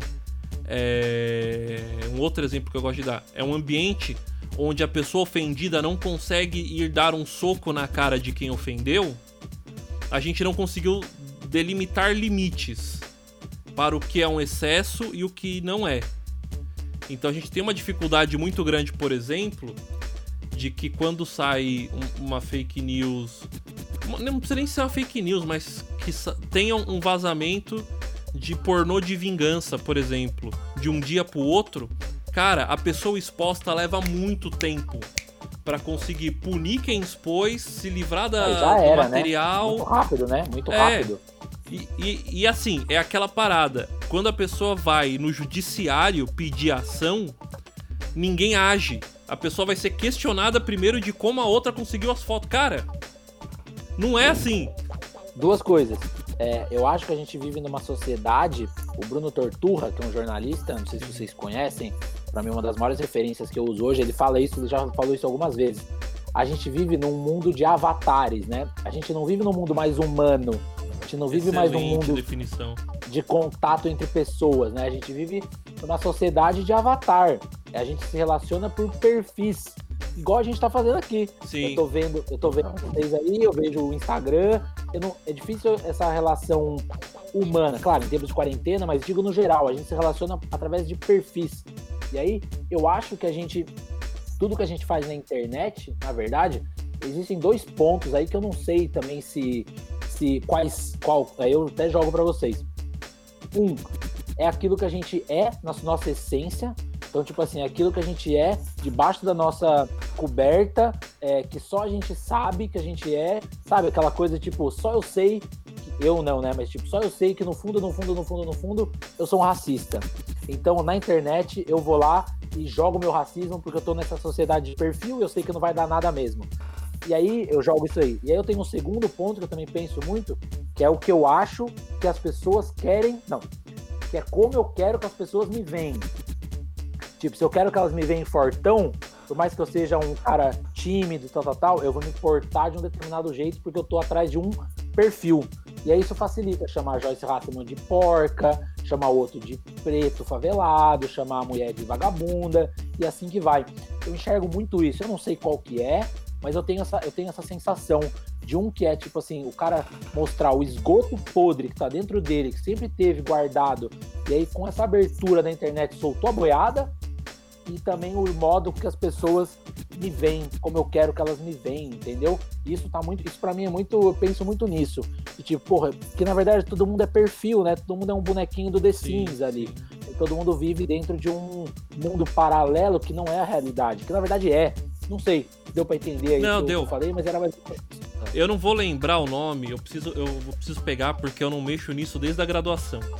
Tem um. um logo no começo da, da internet de comunidades, vamos dizer assim, quando a gente começou a se separar ali, na época do pós-Orkut, já, quando já era mais definido, teve um filósofo que escreveu uma parada. Ele escreveu um, um livro, vou pegar o nome do cara depois, eu preciso pôr no, na descrição do podcast pra galera ver é, ele, ele escreveu um livro sobre o novo comportamento de manada. E aí ele fala como evoluiu, né? A gente foi o comportamento de manada que fez a gente virar sociedade, foi o comportamento de manada que fez essa sociedade ir evoluindo, e atualmente é o comportamento de manada que faz a gente fazer um monte de besteira na internet. E aí ele fala muito que sim, a pessoa é, do seu teclado, estando no teclado para digitar e não tendo que confrontar as respostas dos seus atos diretamente, ela se sente à vontade para fazer aquilo que ela não teria coragem ou, vamos dizer assim, verdade de si próprio para fazer pessoalmente. Fudido. É. Então, assim, é, um, é, é uma questão. Que achar o nome desse cara, hein? Eu vou, vou cara, achar, vou achar. Com, completando ele, tem aquele livro daquele sul-coreano que é o puta, não sei falar o nome dele, Brin Shu Han, que ele tem um livro que chama No Enxame, Perspectivas do Digital. É um livro de 20 reais, tá aqui na Amazon, 20 contos tal. E ele fala, ele fala exatamente sobre isso, que a gente se arrasta por trás da mídia digital, que a nossa decisão consciente, ela transforma o nosso comportamento Sim. por causa dessa coisa de manada do enxame. E tipo, a gente vai que vai, entendeu? Vai. A, gente, a gente compartilha fake news, a gente xinga a Manela Dávila, a e aí, fala da Pig. E aí esse cara, ele fala exatamente o que você falou, assim. Só que ele, ele, ele não separa, ele fala que é, é o mesmo rolê. Às vezes a pessoa não tem coragem de ser o escroto na vida, ele é na internet. Fudido. E às vezes o cara só queria ser uma pessoa, vamos pôr assim, isso na época. Ele só queria ser uma celebridade por cinco minutos e fazer alguma coisa bonitinha, que na época ainda não tinha as loucuras que tem hoje, mas né, o cara fala, fazer alguma coisa bonitinha na internet projeta a pessoa. Fudido. E aí a pessoa se prende nesse, nesse ciclo de ter que ficar fazendo sempre, sem parar e não sei o que, pra poder alimentar essa necessidade de, de se mostrar e tudo mais. Eu, Pô, descobre eu, o nome depois, descobre o nome depois. Eu vou achar. Gente, eu vou achar porque ele tem uma frase que eu gosto muito. Que, que é, é sobre uma outra parada, mas ele fala assim: a internet uniu os idiotas que estavam a uma distância segura. Estavam separados por uma distância segura. Que eu acho que ele. Eu acho o nome dele. É, ele, ele. Não, não achei, não, não, achei. Depois eu vou ver aqui. Deve estar no material da faculdade, eu ainda tenho aqui. E aí ele, ele fala isso, ele fala assim, que, porra, pipocou neonazista no mundo. Por quê? Não, Porque... é, Humber, não é Humberto Eco. Humberto, eu acho que não. É, o Humberto Eco falou algo parecido. Né? É, ele falou. falou: o drama da internet é que ela promoveu o idiota da aldeia a portador da verdade. Ó, essa é genial, isso, isso Essa também é maravilhosa, hein? Essa é, muito boa. essa é maravilhosa. Caralho. Essa a gente pode, inclusive, né, colocar em, em mentores do atual governo. Mas. Ah, não, E aí, não, mas aí o cara fala isso, ele fala, por exemplo, explodiu o neonazista no mundo. Por quê? Porque esses caras estavam isolados, cada um no seu canto. Quando eles passaram a poder conversar entre si, o bagulho virou. Correu ri- tanto que Tanto que assim. é, nesse, nesse rolê de eu achar que a gente precisa de uma. Eu, eu, pessoalmente, eu não acho que essa lei atual seja a lei que vá resolver o problema. Mas eu penso que a gente precise de um freio para algumas Eu situações. também, acho, eu também acho que a gente precisa de um norte. E, tipo, o que eu falei, eu acho que a gente precisa de um norte que guie o bando de imbecil que a gente virou, entendeu? É exatamente isso. Precisa, precisa ter, tipo, assim, ô rapaziada, vamos dar uma segurada aí? Tipo, Né? Para um beleza? pouco, né? Para um É. pouco, né? Já fizeram muita bosta, sabe? Então vem aqui que o pai vai ajudar vocês. É entendeu? isso que eu ia falar, é aquela parada de família, né? Alguém que chega a subir e fala, ô, parou, vamos comer, depois a gente volta pra brincar mais um pouco. Eu- eu- eu- na agência que eu trabalhava, os caras falavam que era o setor de vai dar merda. É o setor de vai. Tipo, que, é, Quem, quem é que fala que, tipo, alguém levanta o dedo e fala assim, oi, é, vai dar merda, entendeu? Tipo, É. Ah, beleza, melhor a gente parar. É tipo mais ou menos isso. E já deu a merda, né? Porque a gente tá num governo que é de Nossa, merda. É. É, mas eu acho que assim, já indo pro, pro nosso último item aqui, conseguimos cobrir tudo. É, eu acho que grande parte dessa parada se resolveria realmente com educação. Né? A gente tem um problema muito sério, e eu conversei sobre isso com um amigo meu que é professor. É, a gente tem um problema muito sério de a gente não educa as pessoas para se informar, né? E isso é um problema de base. Porque o que a gente ensina pra criança na escola é ouça os mais velhos. A gente não chega pra criança e fala, ó, se o se o vô falar que comer manga com leite faz mal, dá uma pesquisada pra saber se é verdade. A gente ensina a criança que ela tem que ouvir e obedecer. E se a criança vira um adolescente, não cria senso crítico e vai pra idade adulta, terraplanismo. Uhum. Não tem o que fazer. Eu acho que a gente sofre muito desse dessa falta de, um- de uma educação pra lidar com mídia, né? Fala aí, Delcimar, você que é o educomunicador.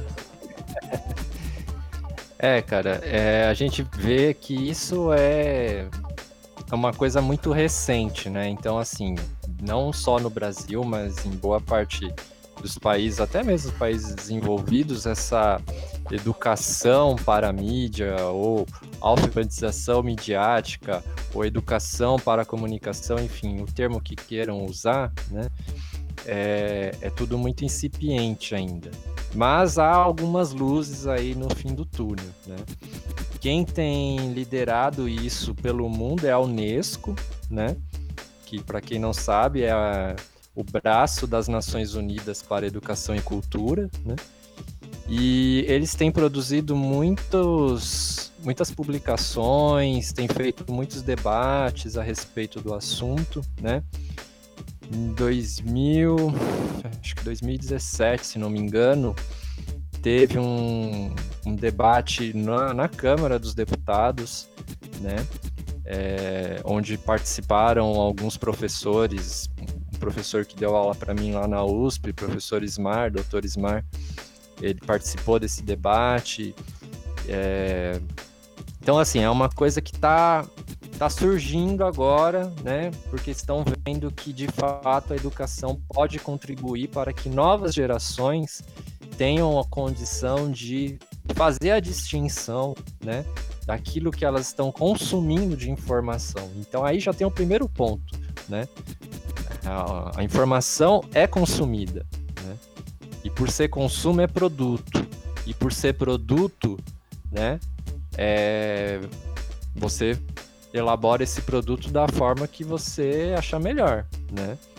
Com um viés específico, para um público específico, para uma estratégia específica e tudo mais. né? Eu que estou trabalhando com isso há na- prática mesmo há um ano e pouco, né? Mas que eu venho estudando isso e tal, né? Já tem algum tempo. É, a gente percebe que assim a- as crianças e os adolescentes eles têm dois lados dessa moeda, né? Um que eles são é, a geração é, digital, né? Então isso já está disseminado assim do desde a do, da classe mais alta à classe mais baixa. O cara que faz lá o TikTok que viraliza para todo lado, entendeu? Então eles consomem muito, né? Todo tipo de informação pelo celular. Né? Não existe mais esse mundo, mundo, mundo real e o mundo virtual, né? Já é o pra mundo, eles, já, não. já é o Não. mundo, né? Já. Exatamente. E, e isso é interessante porque, assim, é, a gente está num- numa era de conflito de gerações, né? Total, assim, de que é, o pai não conversa com o filho porque o, o pai não entende por que, que o filho vive oito horas ou até mais na tela do celular, entendeu? Só que ele não entende que muitas vezes, claro, tem os excessos, mas muitas vezes ele tá buscando informação, tá é, ouvindo músicas que estão fora do eixo, Se entendeu? relacionando. tá se relacionando com outras pessoas, até mesmo da sua comunidade ou de outras comunidades, entendeu? Então, assim, isso é uma coisa muito interessante, esse conflito de gerações, né? Agora, voltando à questão para a educação midiática, existe um, um, um ponto dentro desse, desse, dessa área do conhecimento que a gente fala, né, que é a educomunicação, que é a leitura crítica para a mídia, né? que é você saber como é que é feito, né, uma mídia, saber para que que é feito, né, e saber interpretar principalmente as mensagens que essa mídia reproduz, né? E isso é uma coisa que está surgindo muito interessante. Existem algumas pessoas fazendo isso, alguns grupos fazendo isso, e de forma muito interessante, né? A própria Lupa, né, que o, o Pedro citou lá no começo, eles têm um braço dentro deles lá que é voltado à questão da educação. Então eles estão fazendo cursos, né, é, explicando para a galera como é que faz para você, você mesmo fazer o fact-checking, né?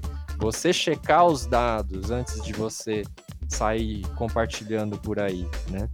Então, claro, num, num primeiro momento eles estavam muito focados na questão dos estudantes de comunicação e tal. Mas agora eles já estão abrindo isso para as escolas públicas. Eu acho isso muito fantástico. Né? E eu acho que é o caminho. Não sabia, não sabia das escolas públicas. Puta, que É. foda. É muito interessante. Eles começaram no Rio de Janeiro, porque eles são de lá, né? É, já existe um, um grupo de, de escolas que, que tem parcerias com eles e tal, né? E, e é bem interessante, assim, o, o resultado que está sendo produzido, porque aí, por exemplo, aqui em São Paulo, aqui em São Paulo, vocês devem conhecer a Agência Mural, né? A Agência Mural que né? que tem um trabalho na- nas periferias de São Paulo, aqui, sobretudo região metropolitana, né? E agora, nessa época do Covid, eles montaram um grupo lá para fazer checagem de, de informação sobre a Covid e eles fazem esse trabalho para mostrar para a periferia, para a comunidade onde eles atuam tal, né? Que aquela informação que está sendo veiculada lá na, na, na comunidade, lá na periferia, né? Que aquilo não é real, né? Tem um pessoal lá do, do Rio de Janeiro também, do Renê Silva, do Voz das Comunidades tal. Então, essa galera que tá atuando na, no- nos grupos, na- nas comunidades, eles já se ligaram nessa, nessa ideia né, de, de checagem de dados, que não é uma só, né? Existem outras linhas que a gente pode trabalhar, né?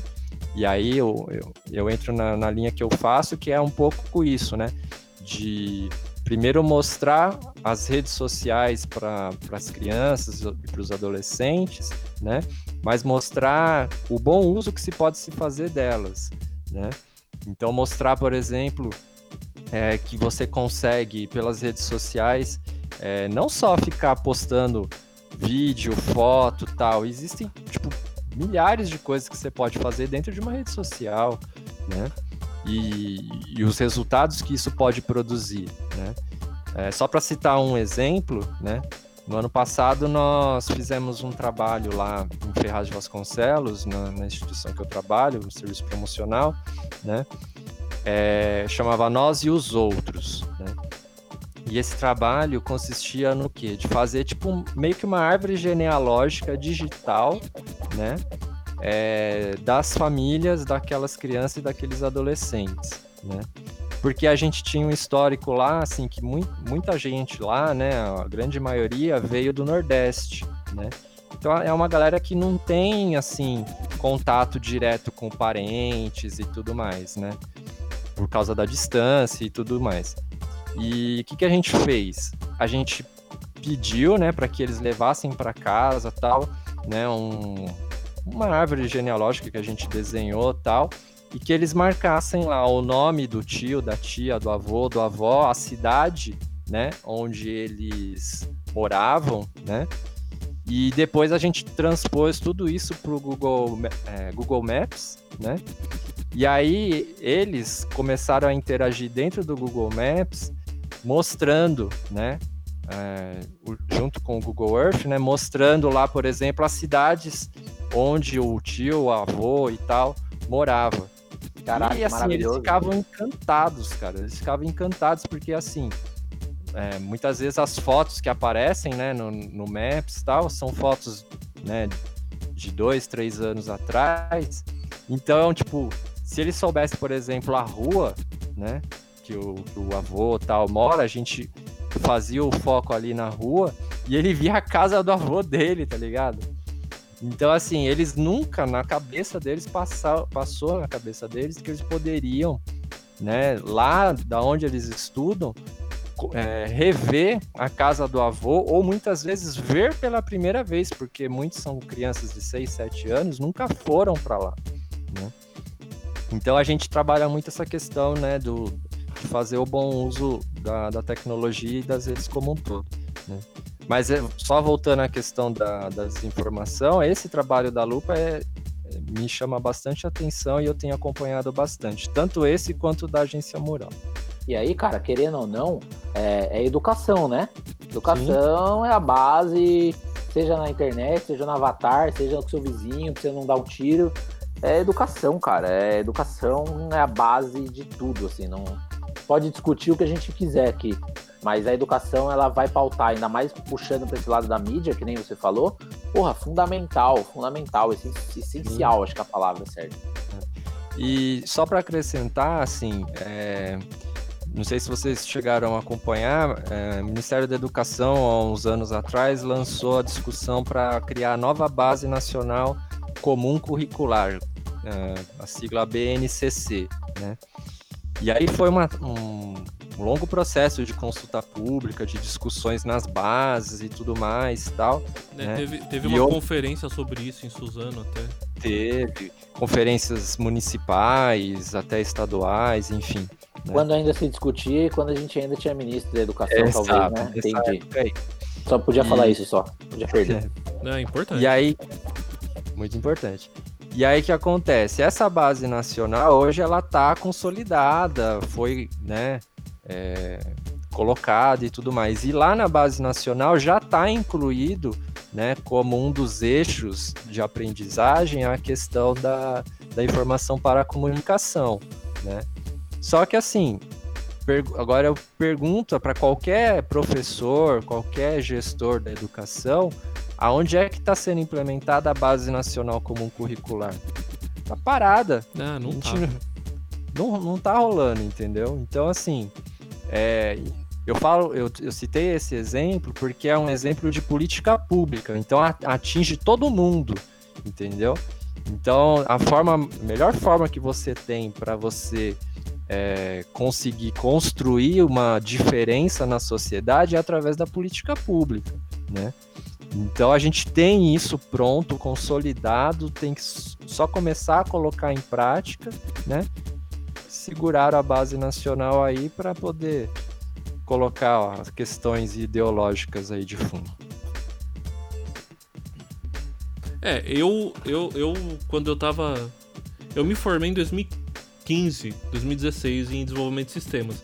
Nessa época, eu fiz parte de um projeto que chamava Família Mais Segura na Internet. Era um negócio bem, bem burguês, assim. Eu fiz porque eu precisava de, de, de horas, né, pra faculdade. Mas era, era uma, uma visão muito legal de ensinar para crianças é, como se relacionar com a internet, ensinar para pais de crianças como se relacionar com crianças que usam a internet e ensinar para idosos como chegar a, a, a se relacionar com a internet.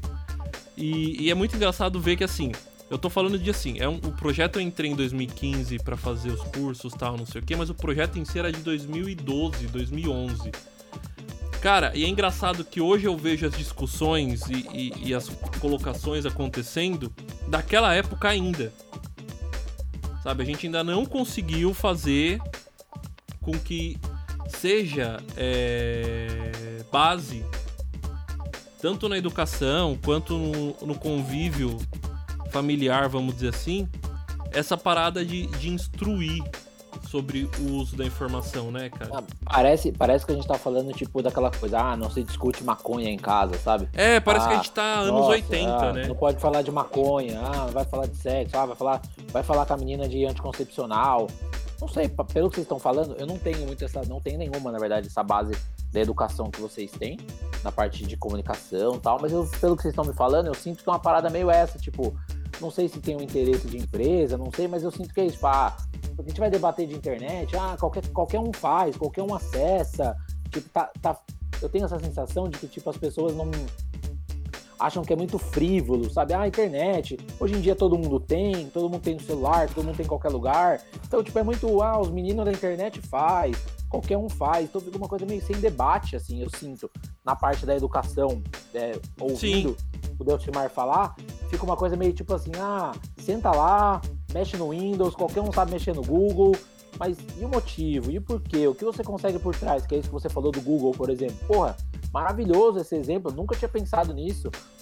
Como é que você educa uma criança para usar o Facebook? Criança, adolescente, sei lá, para você usar o Facebook. Eu vejo que aqui o, o, o meu enteado tem seis anos, né? E ele já tá começando, ele tá tendo aula online. Ele já acessa o YouTube sozinho, ele pega o celular da, da, da minha namorada, abre, desbloqueia, abre o WhatsApp, vai na minha foto e manda, manda, manda áudio para mim. Então, assim, é, como que a gente tá. Aí eu tô jogando porque eu não sei mesmo, é uma retórica, né? É, como que a gente lá. tá, tipo, educando essa molecada é, no mundo da cybercultura, né? Vamos fazer uma coisa assim. Tipo, como Sim. é que essa galera. A vai música entrar, do Milton Nascimento, né? É, como que essa galera vai entrar nessa globalização da internet, entendeu? Tipo, é, eu vejo isso agora como, como padrasto também aqui, não só como como jornalista, mas tipo, como é que educa um moleque de 6 anos que pega um celular, ele tá aprendendo a escrever. Ele já faz com o dedo, já vai no WhatsApp, me manda GIF, ele liga o computador sozinho e faz a aula dele de 6 anos sozinho. Mano, eu, eu acho que a gente tá na construção de um novo paradigma. Você deu um exemplo muito bom. eu, né, com meus 30 e poucos anos, eu tinha essa situação. Eu, eu não tinha porque minha mãe era muito pra frente tal nas coisas que ela fazia. Mas eu via muito isso nas minhas primas, nos meus amigos. Tinha toda uma questão do a conversa. Ia falar sobre sexo? A conversa sobre sexo. Ia falar sobre drogas? A conversa sobre drogas.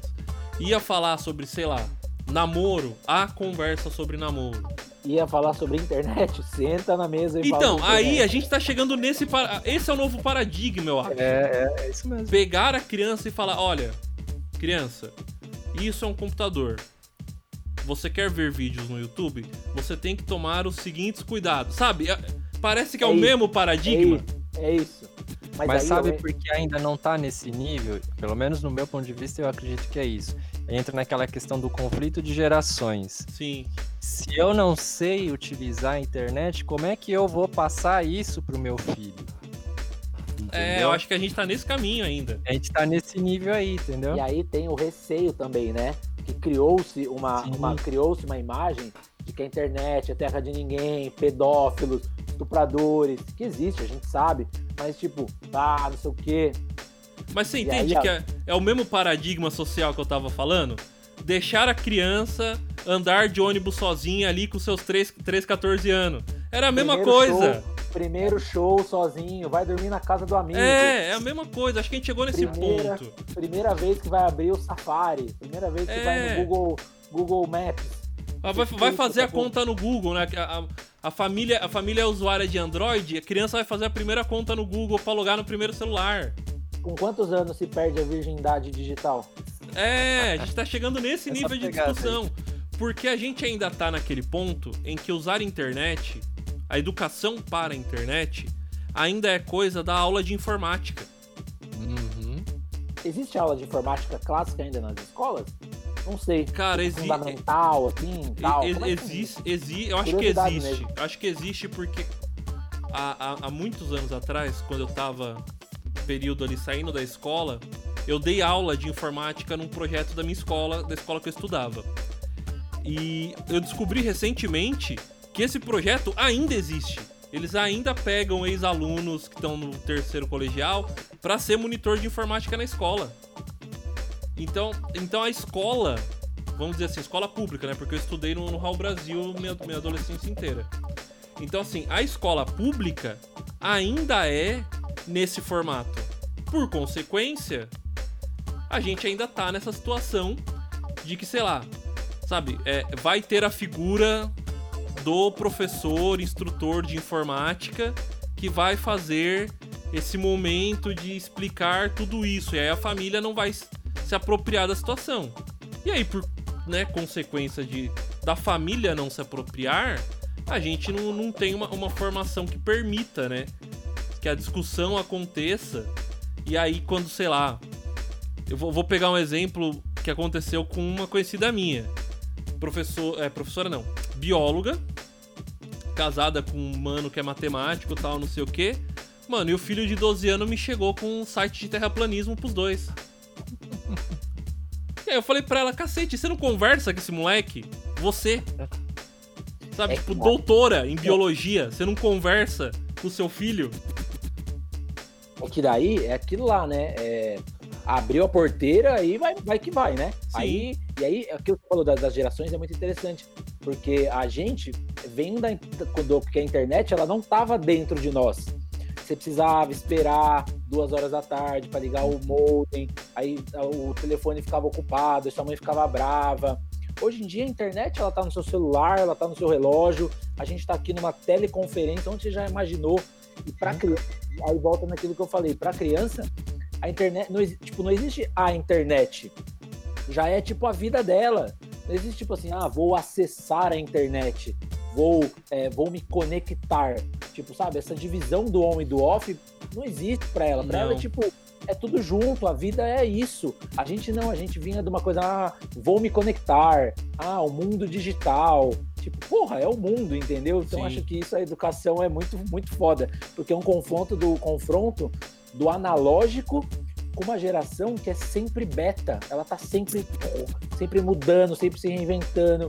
Há um mês atrás era o TikTok, agora já é a Twitch, e daqui a pouco já vai ser o Scrubble, daqui a pouco ela vai estar com o cabelo amarelo. Quanto tempo você demorou pra ficar, tipo, pra mudar a cor do seu cabelo? Cinco anos? Quanto tempo você demorou pra fazer uma tatuagem? Dez anos, a molecada faz uma hoje, faz uma amanhã, já muda, muda o avatar, muda o perfil, deleta tudo, faz de novo. Eles estão sempre em mudança, e a gente Play, né?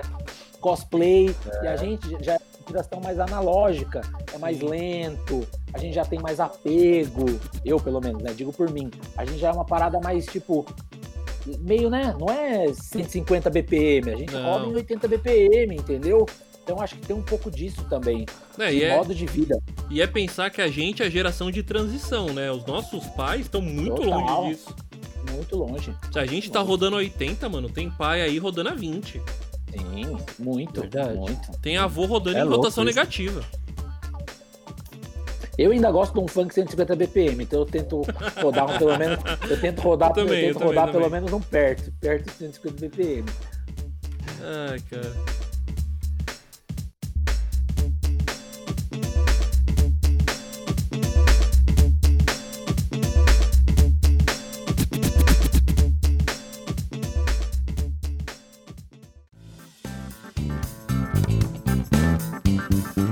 Certo, conversamos, falamos, mas só pra não acabar pensando que tudo que a gente faz vai corromper a gente, vamos ver aí. Vocês têm alguma sugestão, alguma dica, mídia, livro ou conselho pra galera? Bom, é, eu vou indicar é, duas fontes aí que, para quem quer entender melhor de desinformação, né, e fake news, né, o que é fake news ou o que querem fazer que seja fake news, né, é, essa fonte é, eu considero ela bem didática, então eu indico para todas as idades, né? É, que é um, a nova publicação da Unesco, chama Jornalismo, Notícias Falsas e Desinformação. Um manual. Um manual. Peraí. Um manual para educação e treinamento em jornalismo. Né? Embora seja muito focado né, na, no segmento jornalístico e tal, mas tem um capítulo especial que é o módulo 2, reflexão sobre a desordem da informação.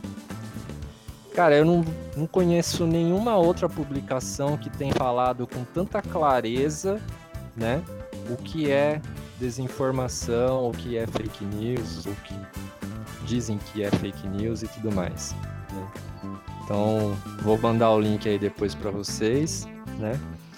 E vou mandar também uma outra dica, que é o que eu sigo, né? Que é o pessoal do Aos Fatos, né? É...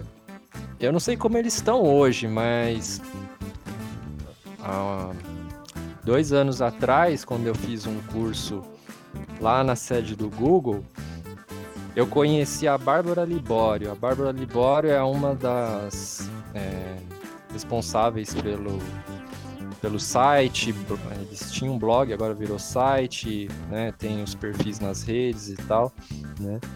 E eles são uma galera assim que eu chamo guerrilha mesmo, porque é um grupo mega reduzido assim, mas que faz um trabalho incrível, né? Acompanhando, checando informação, e agora que a gente vai entrar em época de eleição, eles fazem aquelas checagens de debates, né? Que eu acho fantástico também. Então, por exemplo, o debate está rolando e, eles estão lá checando se o discurso que o cara tá falando naquele momento, naquela hora, se corresponde com a realidade ou não. Então, assim, é, existe toda uma metodologia tal que eles utilizam, né, para poder fazer essa checagem rápida tal. Mas é fantástico para quem acompanha eles no Twitter. Então agora em ano eleitoral, é claro que eles vão focar mais na, nas capitais e tudo mais, mas vale a pena acompanhar, né? É muito interessante o trabalho que eles fazem. Fala aí, Pedro, Ah, e você? É, que eu tô lendo aqui o que eu escrevi. Bom, é, eu vou fazer aqui um combo, tá? De blocos assim muito rápidos. Primeiro eu vou indicar duas leituras. A primeira leitura é uma matéria da revista Piauí de junho, que eu citei aqui em alguns momentos, Uhum. que chama Caçadores de Mentiras. Ela conta sobre as agências de fast-checking de vários países, então é bem legal. Também vou indicar uma outra reportagem que chama As redes sociais têm conserto. É uma matéria da revista Exame, agora do dia 24, que fala um pouco dessa relação do fake news com as redes sociais, enquanto empresas, Facebook, Google, essa pegada toda. Vou indicar dois livros. Um livro chama Fogo e Fúria, do Michael Wolff, que conta sobre o finalzinho da eleição do Trump e conta os 100 primeiros dias do governo Trump. Então, tudo isso que a gente falou de antagonismo, mentiras, estratégia de, de campanha, buscar o, o, o embate, buscar a raiva, ele conta assim com uma clareza absurda. É um outro livro que eu tô lendo exatamente agora, chama M, O Filho do Século. É um livro de um italiano chamado Antonio Scurati. Ele conta a história do Mussolini e a ascensão do fascismo na, na Itália a partir de cartas em primeira pessoa. Então, assim, é incrível para mostrar como a Itália na década de 20 ela era dominada, as prefeituras, dominada por partidos de esquerda. Mussolini, ele era um militante socialista, não sei se todo mundo sabe, mas ele era um militante socialista e mostra como ele sai do socialismo, funda as frentes fascistas de, de combate, né, os fatios de combate, que eles chamam, e toma o poder na Itália, mas é a partir de cartas em primeira pessoa, é incrível. É um tomo assim de umas 800 páginas, mas é maravilhoso. Da hora. É, vou terminando aqui. Duas revistas americanas que para mim são minhas referências, eu vejo elas todo dia, que é a The New Yorker e a The Atlantic. Duas revistas para mim assim que eu sou apaixonado. Vou mandar três sites. É, desculpa se eu estou me prolongando aqui. Não, vai fundo, vai fundo, vai fundo. Eu anotei é, três sites. Eu queria mandar o Núcleo Jornalismo, que é um site de jornalismo de dados do Sérgio, Legal. sinistro. Tem o Volt Data, que é outro site de jornalismo também do Sérgio, que é o Sérgio Pagnanolo, sempre nunca sei falar o nome dele. É um cara muito foda de jornalismo de dados. E também vale entrar na diretoria de análise de políticas públicas da Fundação Getúlio Vargas. Eles Sim. têm um negócio, eles têm um negócio que chama Sala de Democracia Digital, que assim, para mim é referência, eu vejo lá tudo. Quem acompanha minhas, minhas newsletters é, eu sempre coloco eles. E para terminar, eu queria indicar o podcast que chama Vira Casacas. Não sei se vocês conhecem. Puta, um podcast assim, mano, maravilhoso. E eles têm um dos últimos episódios que eles fizeram é sobre negacionismo. Nossa, fala sério? Muito, fala muito sobre isso que a gente falou aqui. E também acessem meu site também, que é margem.jor.br. Ah, moleque, fiz merchan aqui. Não, é importante, importante. Eu, vou... eu acho que é isso, acho que é isso. Eu vou deixar aqui é acho que duas indicações que são muito importantes para mim no sentido de construção de narrativa. Porque eu acho que se a gente entendesse, se a gente aprendesse narrativa, são, são duas coisas que eu acho que a gente tinha que aprender na escola básica, assim, e fazer parte do, do currículo. Currículo. É, é narrativa, construção de narrativa e a narrativa linguística mesmo, não é nem ciência. Na construção de narrativa linguística mesmo, como se conta uma história. Ia facilitar muito a vida das pessoas saberem isso. E saber o básico de progressão de aritmética. Se a gente soubesse progressão aritmética, nego não ia conseguir enrolar tanto as pessoas com gráfico. É... E a gente ia entender a Covid. E a gente ia entender ia... como é que funciona a Covid. Eu, eu ia falar isso agora. Falar, é, progressão aritmética e narrativa. Se a gente soubesse essas duas coisas, a gente saberia resolver muitos problemas comuns do Brasil. E aí sobre isso. essas duas coisas, o Bolsonaro já tinha caído já. Já, já, com certeza. E aí sobre essas duas coisas, eu vou indicar um livro. Tenho dois aqui também. Vamos lá. Um livro que é importantíssimo porque eu li ele um mês antes da gente entrar na campanha eleitoral de 2018. Ele chama No Jardim das Feras. Ele é o relato é, romanceado da história real do último embaixador americano que estava na Alemanha antes do Hitler tomar o poder. Então ele vai mais ou menos a história do livro, eu não vou dar spoiler, mas é uma história real, então tudo que aconteceu lá aconteceu de verdade, então você sabe o que acontece, né? Ele vai mais ou menos da posse do Hitler até um mês depois da Noite das Adagas Longas. Ó, oh, tá 27 reais na Amazon. Tá, tá, tá, é baratíssimo, é baratíssimo. E ele é um livro que você lê, mano, assim.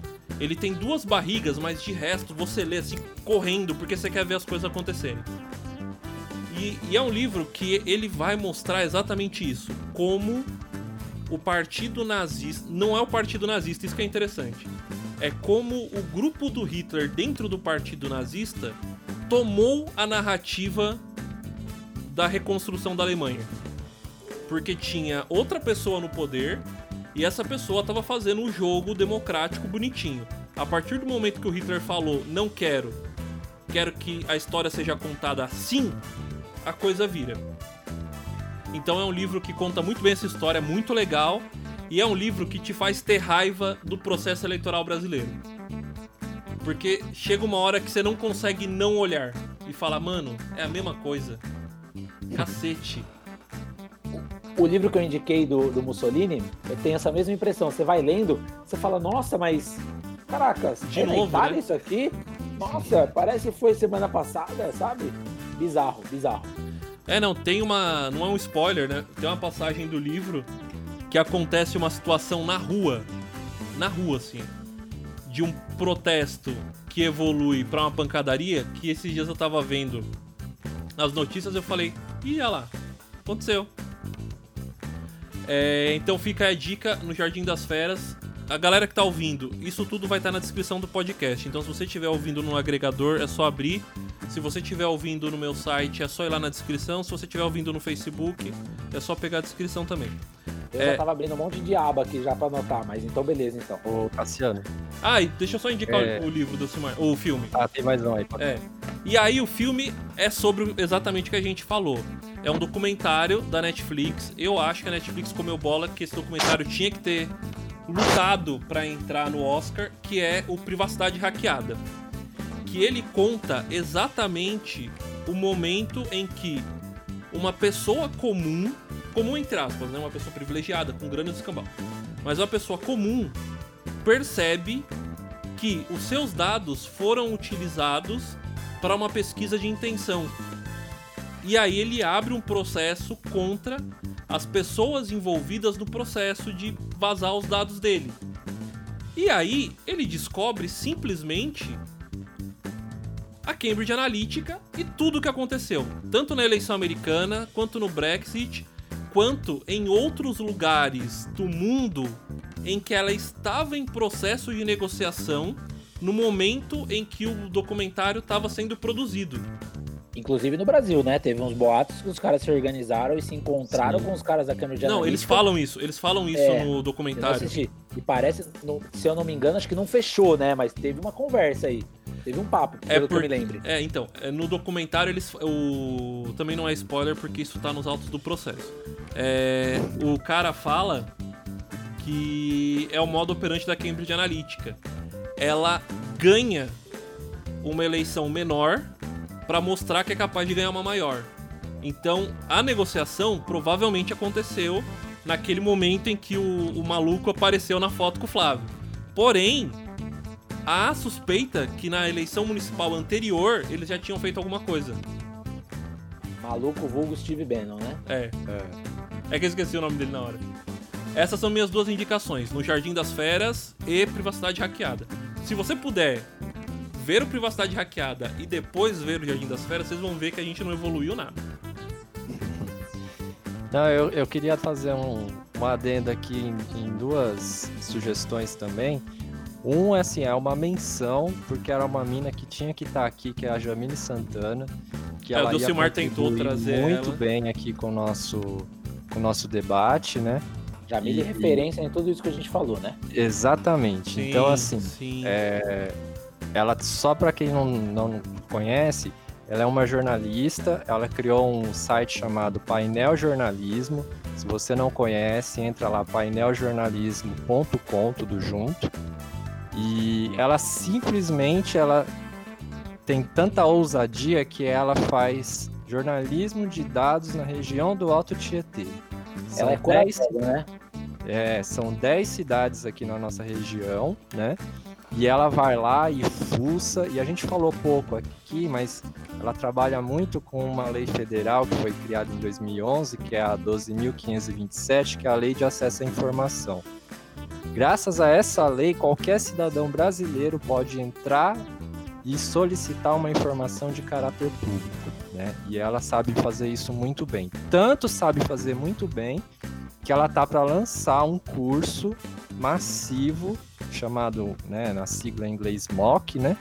Um curso massivo para a galera que quer aprender a fazer isso. Ou seja, quer aprender a utilizar-se dessa lei para poder buscar informação pública, né? É, acessar as informações públicas. né? Então ela ensina, ela vai ensinar isso. Conversei com ela na semana passada, queria fazer o convite para ela participar conosco aqui. Ela pediu desculpas. Ela está atribulada justamente para montar esse curso. Só para vocês terem uma ideia, sete, mais ou menos, né, 700 pessoas no Brasil inteiro se inscreveram para fazer esse curso. Então, você vê se tem demanda ou não tem demanda. A Jamile ela é tão importante que ela ficou cutucando tanto a prefeitura de Mogi das Cruzes para dar os dados que a prefeitura começou a ter que dar dados de leitos ocupados, dados de por bairro, dados tipo de hospitais públicos e privados, porque ela ficou tanto pedindo, tão pedindo lá, tipo, via, via lei de acesso e tal, Sim. que ela forçou o Estado, né, a prefeitura tal, a ter que dar os dados. Então, tipo assim, ela é uma, uma, uma das maiores referências aqui, sem sombra de dúvidas, na nossa região. Sim. E, tipo, uma pena mesmo que ela não pode estar aqui, mas para quem puder mesmo, vale acompanhar a Jamile em tudo quanto é lugar que ela esteja. Não, sim, Sim. sim. Quando o Delcimar falou de chamar ela, eu falei, aê. E parceiraça, E- super gente fina, uma Total, menina total. incrível. E para seguir nessa, nessa linha, né? A gente falou tanto de sexismo e machismo, então vamos abrir o espaço para elas que elas merecem, né? Tem um Sempre. coletivo muito bom também, chama Asmina, A de Amor, Z de Zebra, né? Eles têm vários trabalhos, né? Na área, né? Não só da comunicação e tal, mas tem um em específico que tem tudo a ver com o que a gente falou, chama Elas no Congresso Sim. que eles fazem, a- eles monitoram todos os projetos que entram no Congresso Nacional relacionados à questão feminina.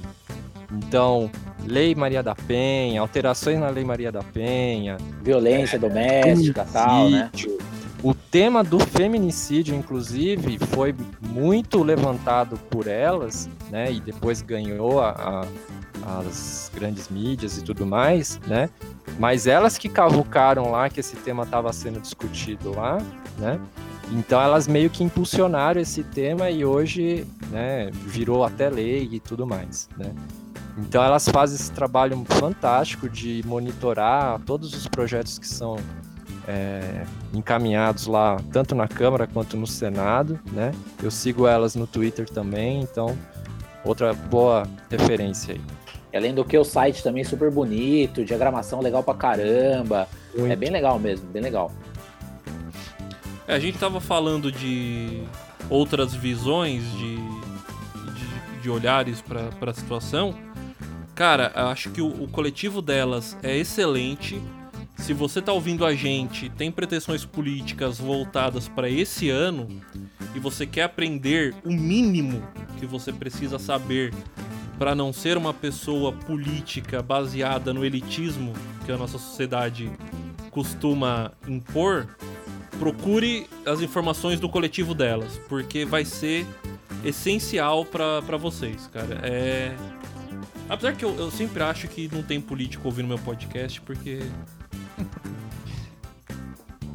Pera aí, eu voltei, eu caí sem querer, mas tô aqui, tá? Sim. Não sei se vocês perceberam aí. Não, eu um percebi, eu percebi. Caiu aqui. Não, tá tranquilo. Mas é isso, gente. Obrigado. Vocês foram ótimos. As- Acho que pro, pro primeiro episódio que eu tô fazendo com mais de uma pessoa, tá sendo. Foi incrível ter chamado justamente vocês. O melhor papo que eu tive em muito tempo. Pô, maneiro. A gente fica feliz aí de contribuir com esse assunto e, enfim, trocar ideia com o Pedro, fazer a maior cara aí que eu não via também. Então foi bem legal. Agradeço demais aí o convite. Vou agradecer também, obrigado Tassiano. Delcimar também, faz um tempão que a gente não se via. É, é isso, cara. Agradecer a todo mundo que ouviu aí. E é isso. Eu, eu acredito no jornalismo, acho que a gente falou bastante de informação, bastante de dados. Eu sou um. Eu não sou um cara otimista, eu naturalmente sou um pessimista convicto. Acho que tudo vai dar errado. Eu acho mesmo, acho que nós estamos numa desgraceira e eu acho que a tendência é piorar. Mas o jornalismo, para mim, ela é um farol ali no fim do túnel, é um- uma luz no meio de uma, numa imensidão do mar aí escuro. E eu acredito que a gente é meio que a resistência aí em tempos sombrios que a gente tá. E é isso, vamos continuar produzindo e sempre que precisar da gente, tamo aí, velho. Obrigado mesmo pela oportunidade. Isso aí, Vou gente. terminar com uma frase aqui Manda do ver. gerente de produto e engajamento cívico do Facebook. Eu não vou conseguir falar o nome dele porque com certeza é indiano. Lógico. Há uma verdade fundamental sobre o impacto da mídia social na democracia, que ela amplia a intenção humana, as boas e as ruínas. A melhor das hipóteses, na nossa licença, expressa o nosso ato. A pior permite que pessoas divulgam informações falsas e corroam a democracia. Exatamente. Então, Tem nem- não tem nem o que dizer depois disso, né? pode fechar, né? Tá certo, gente.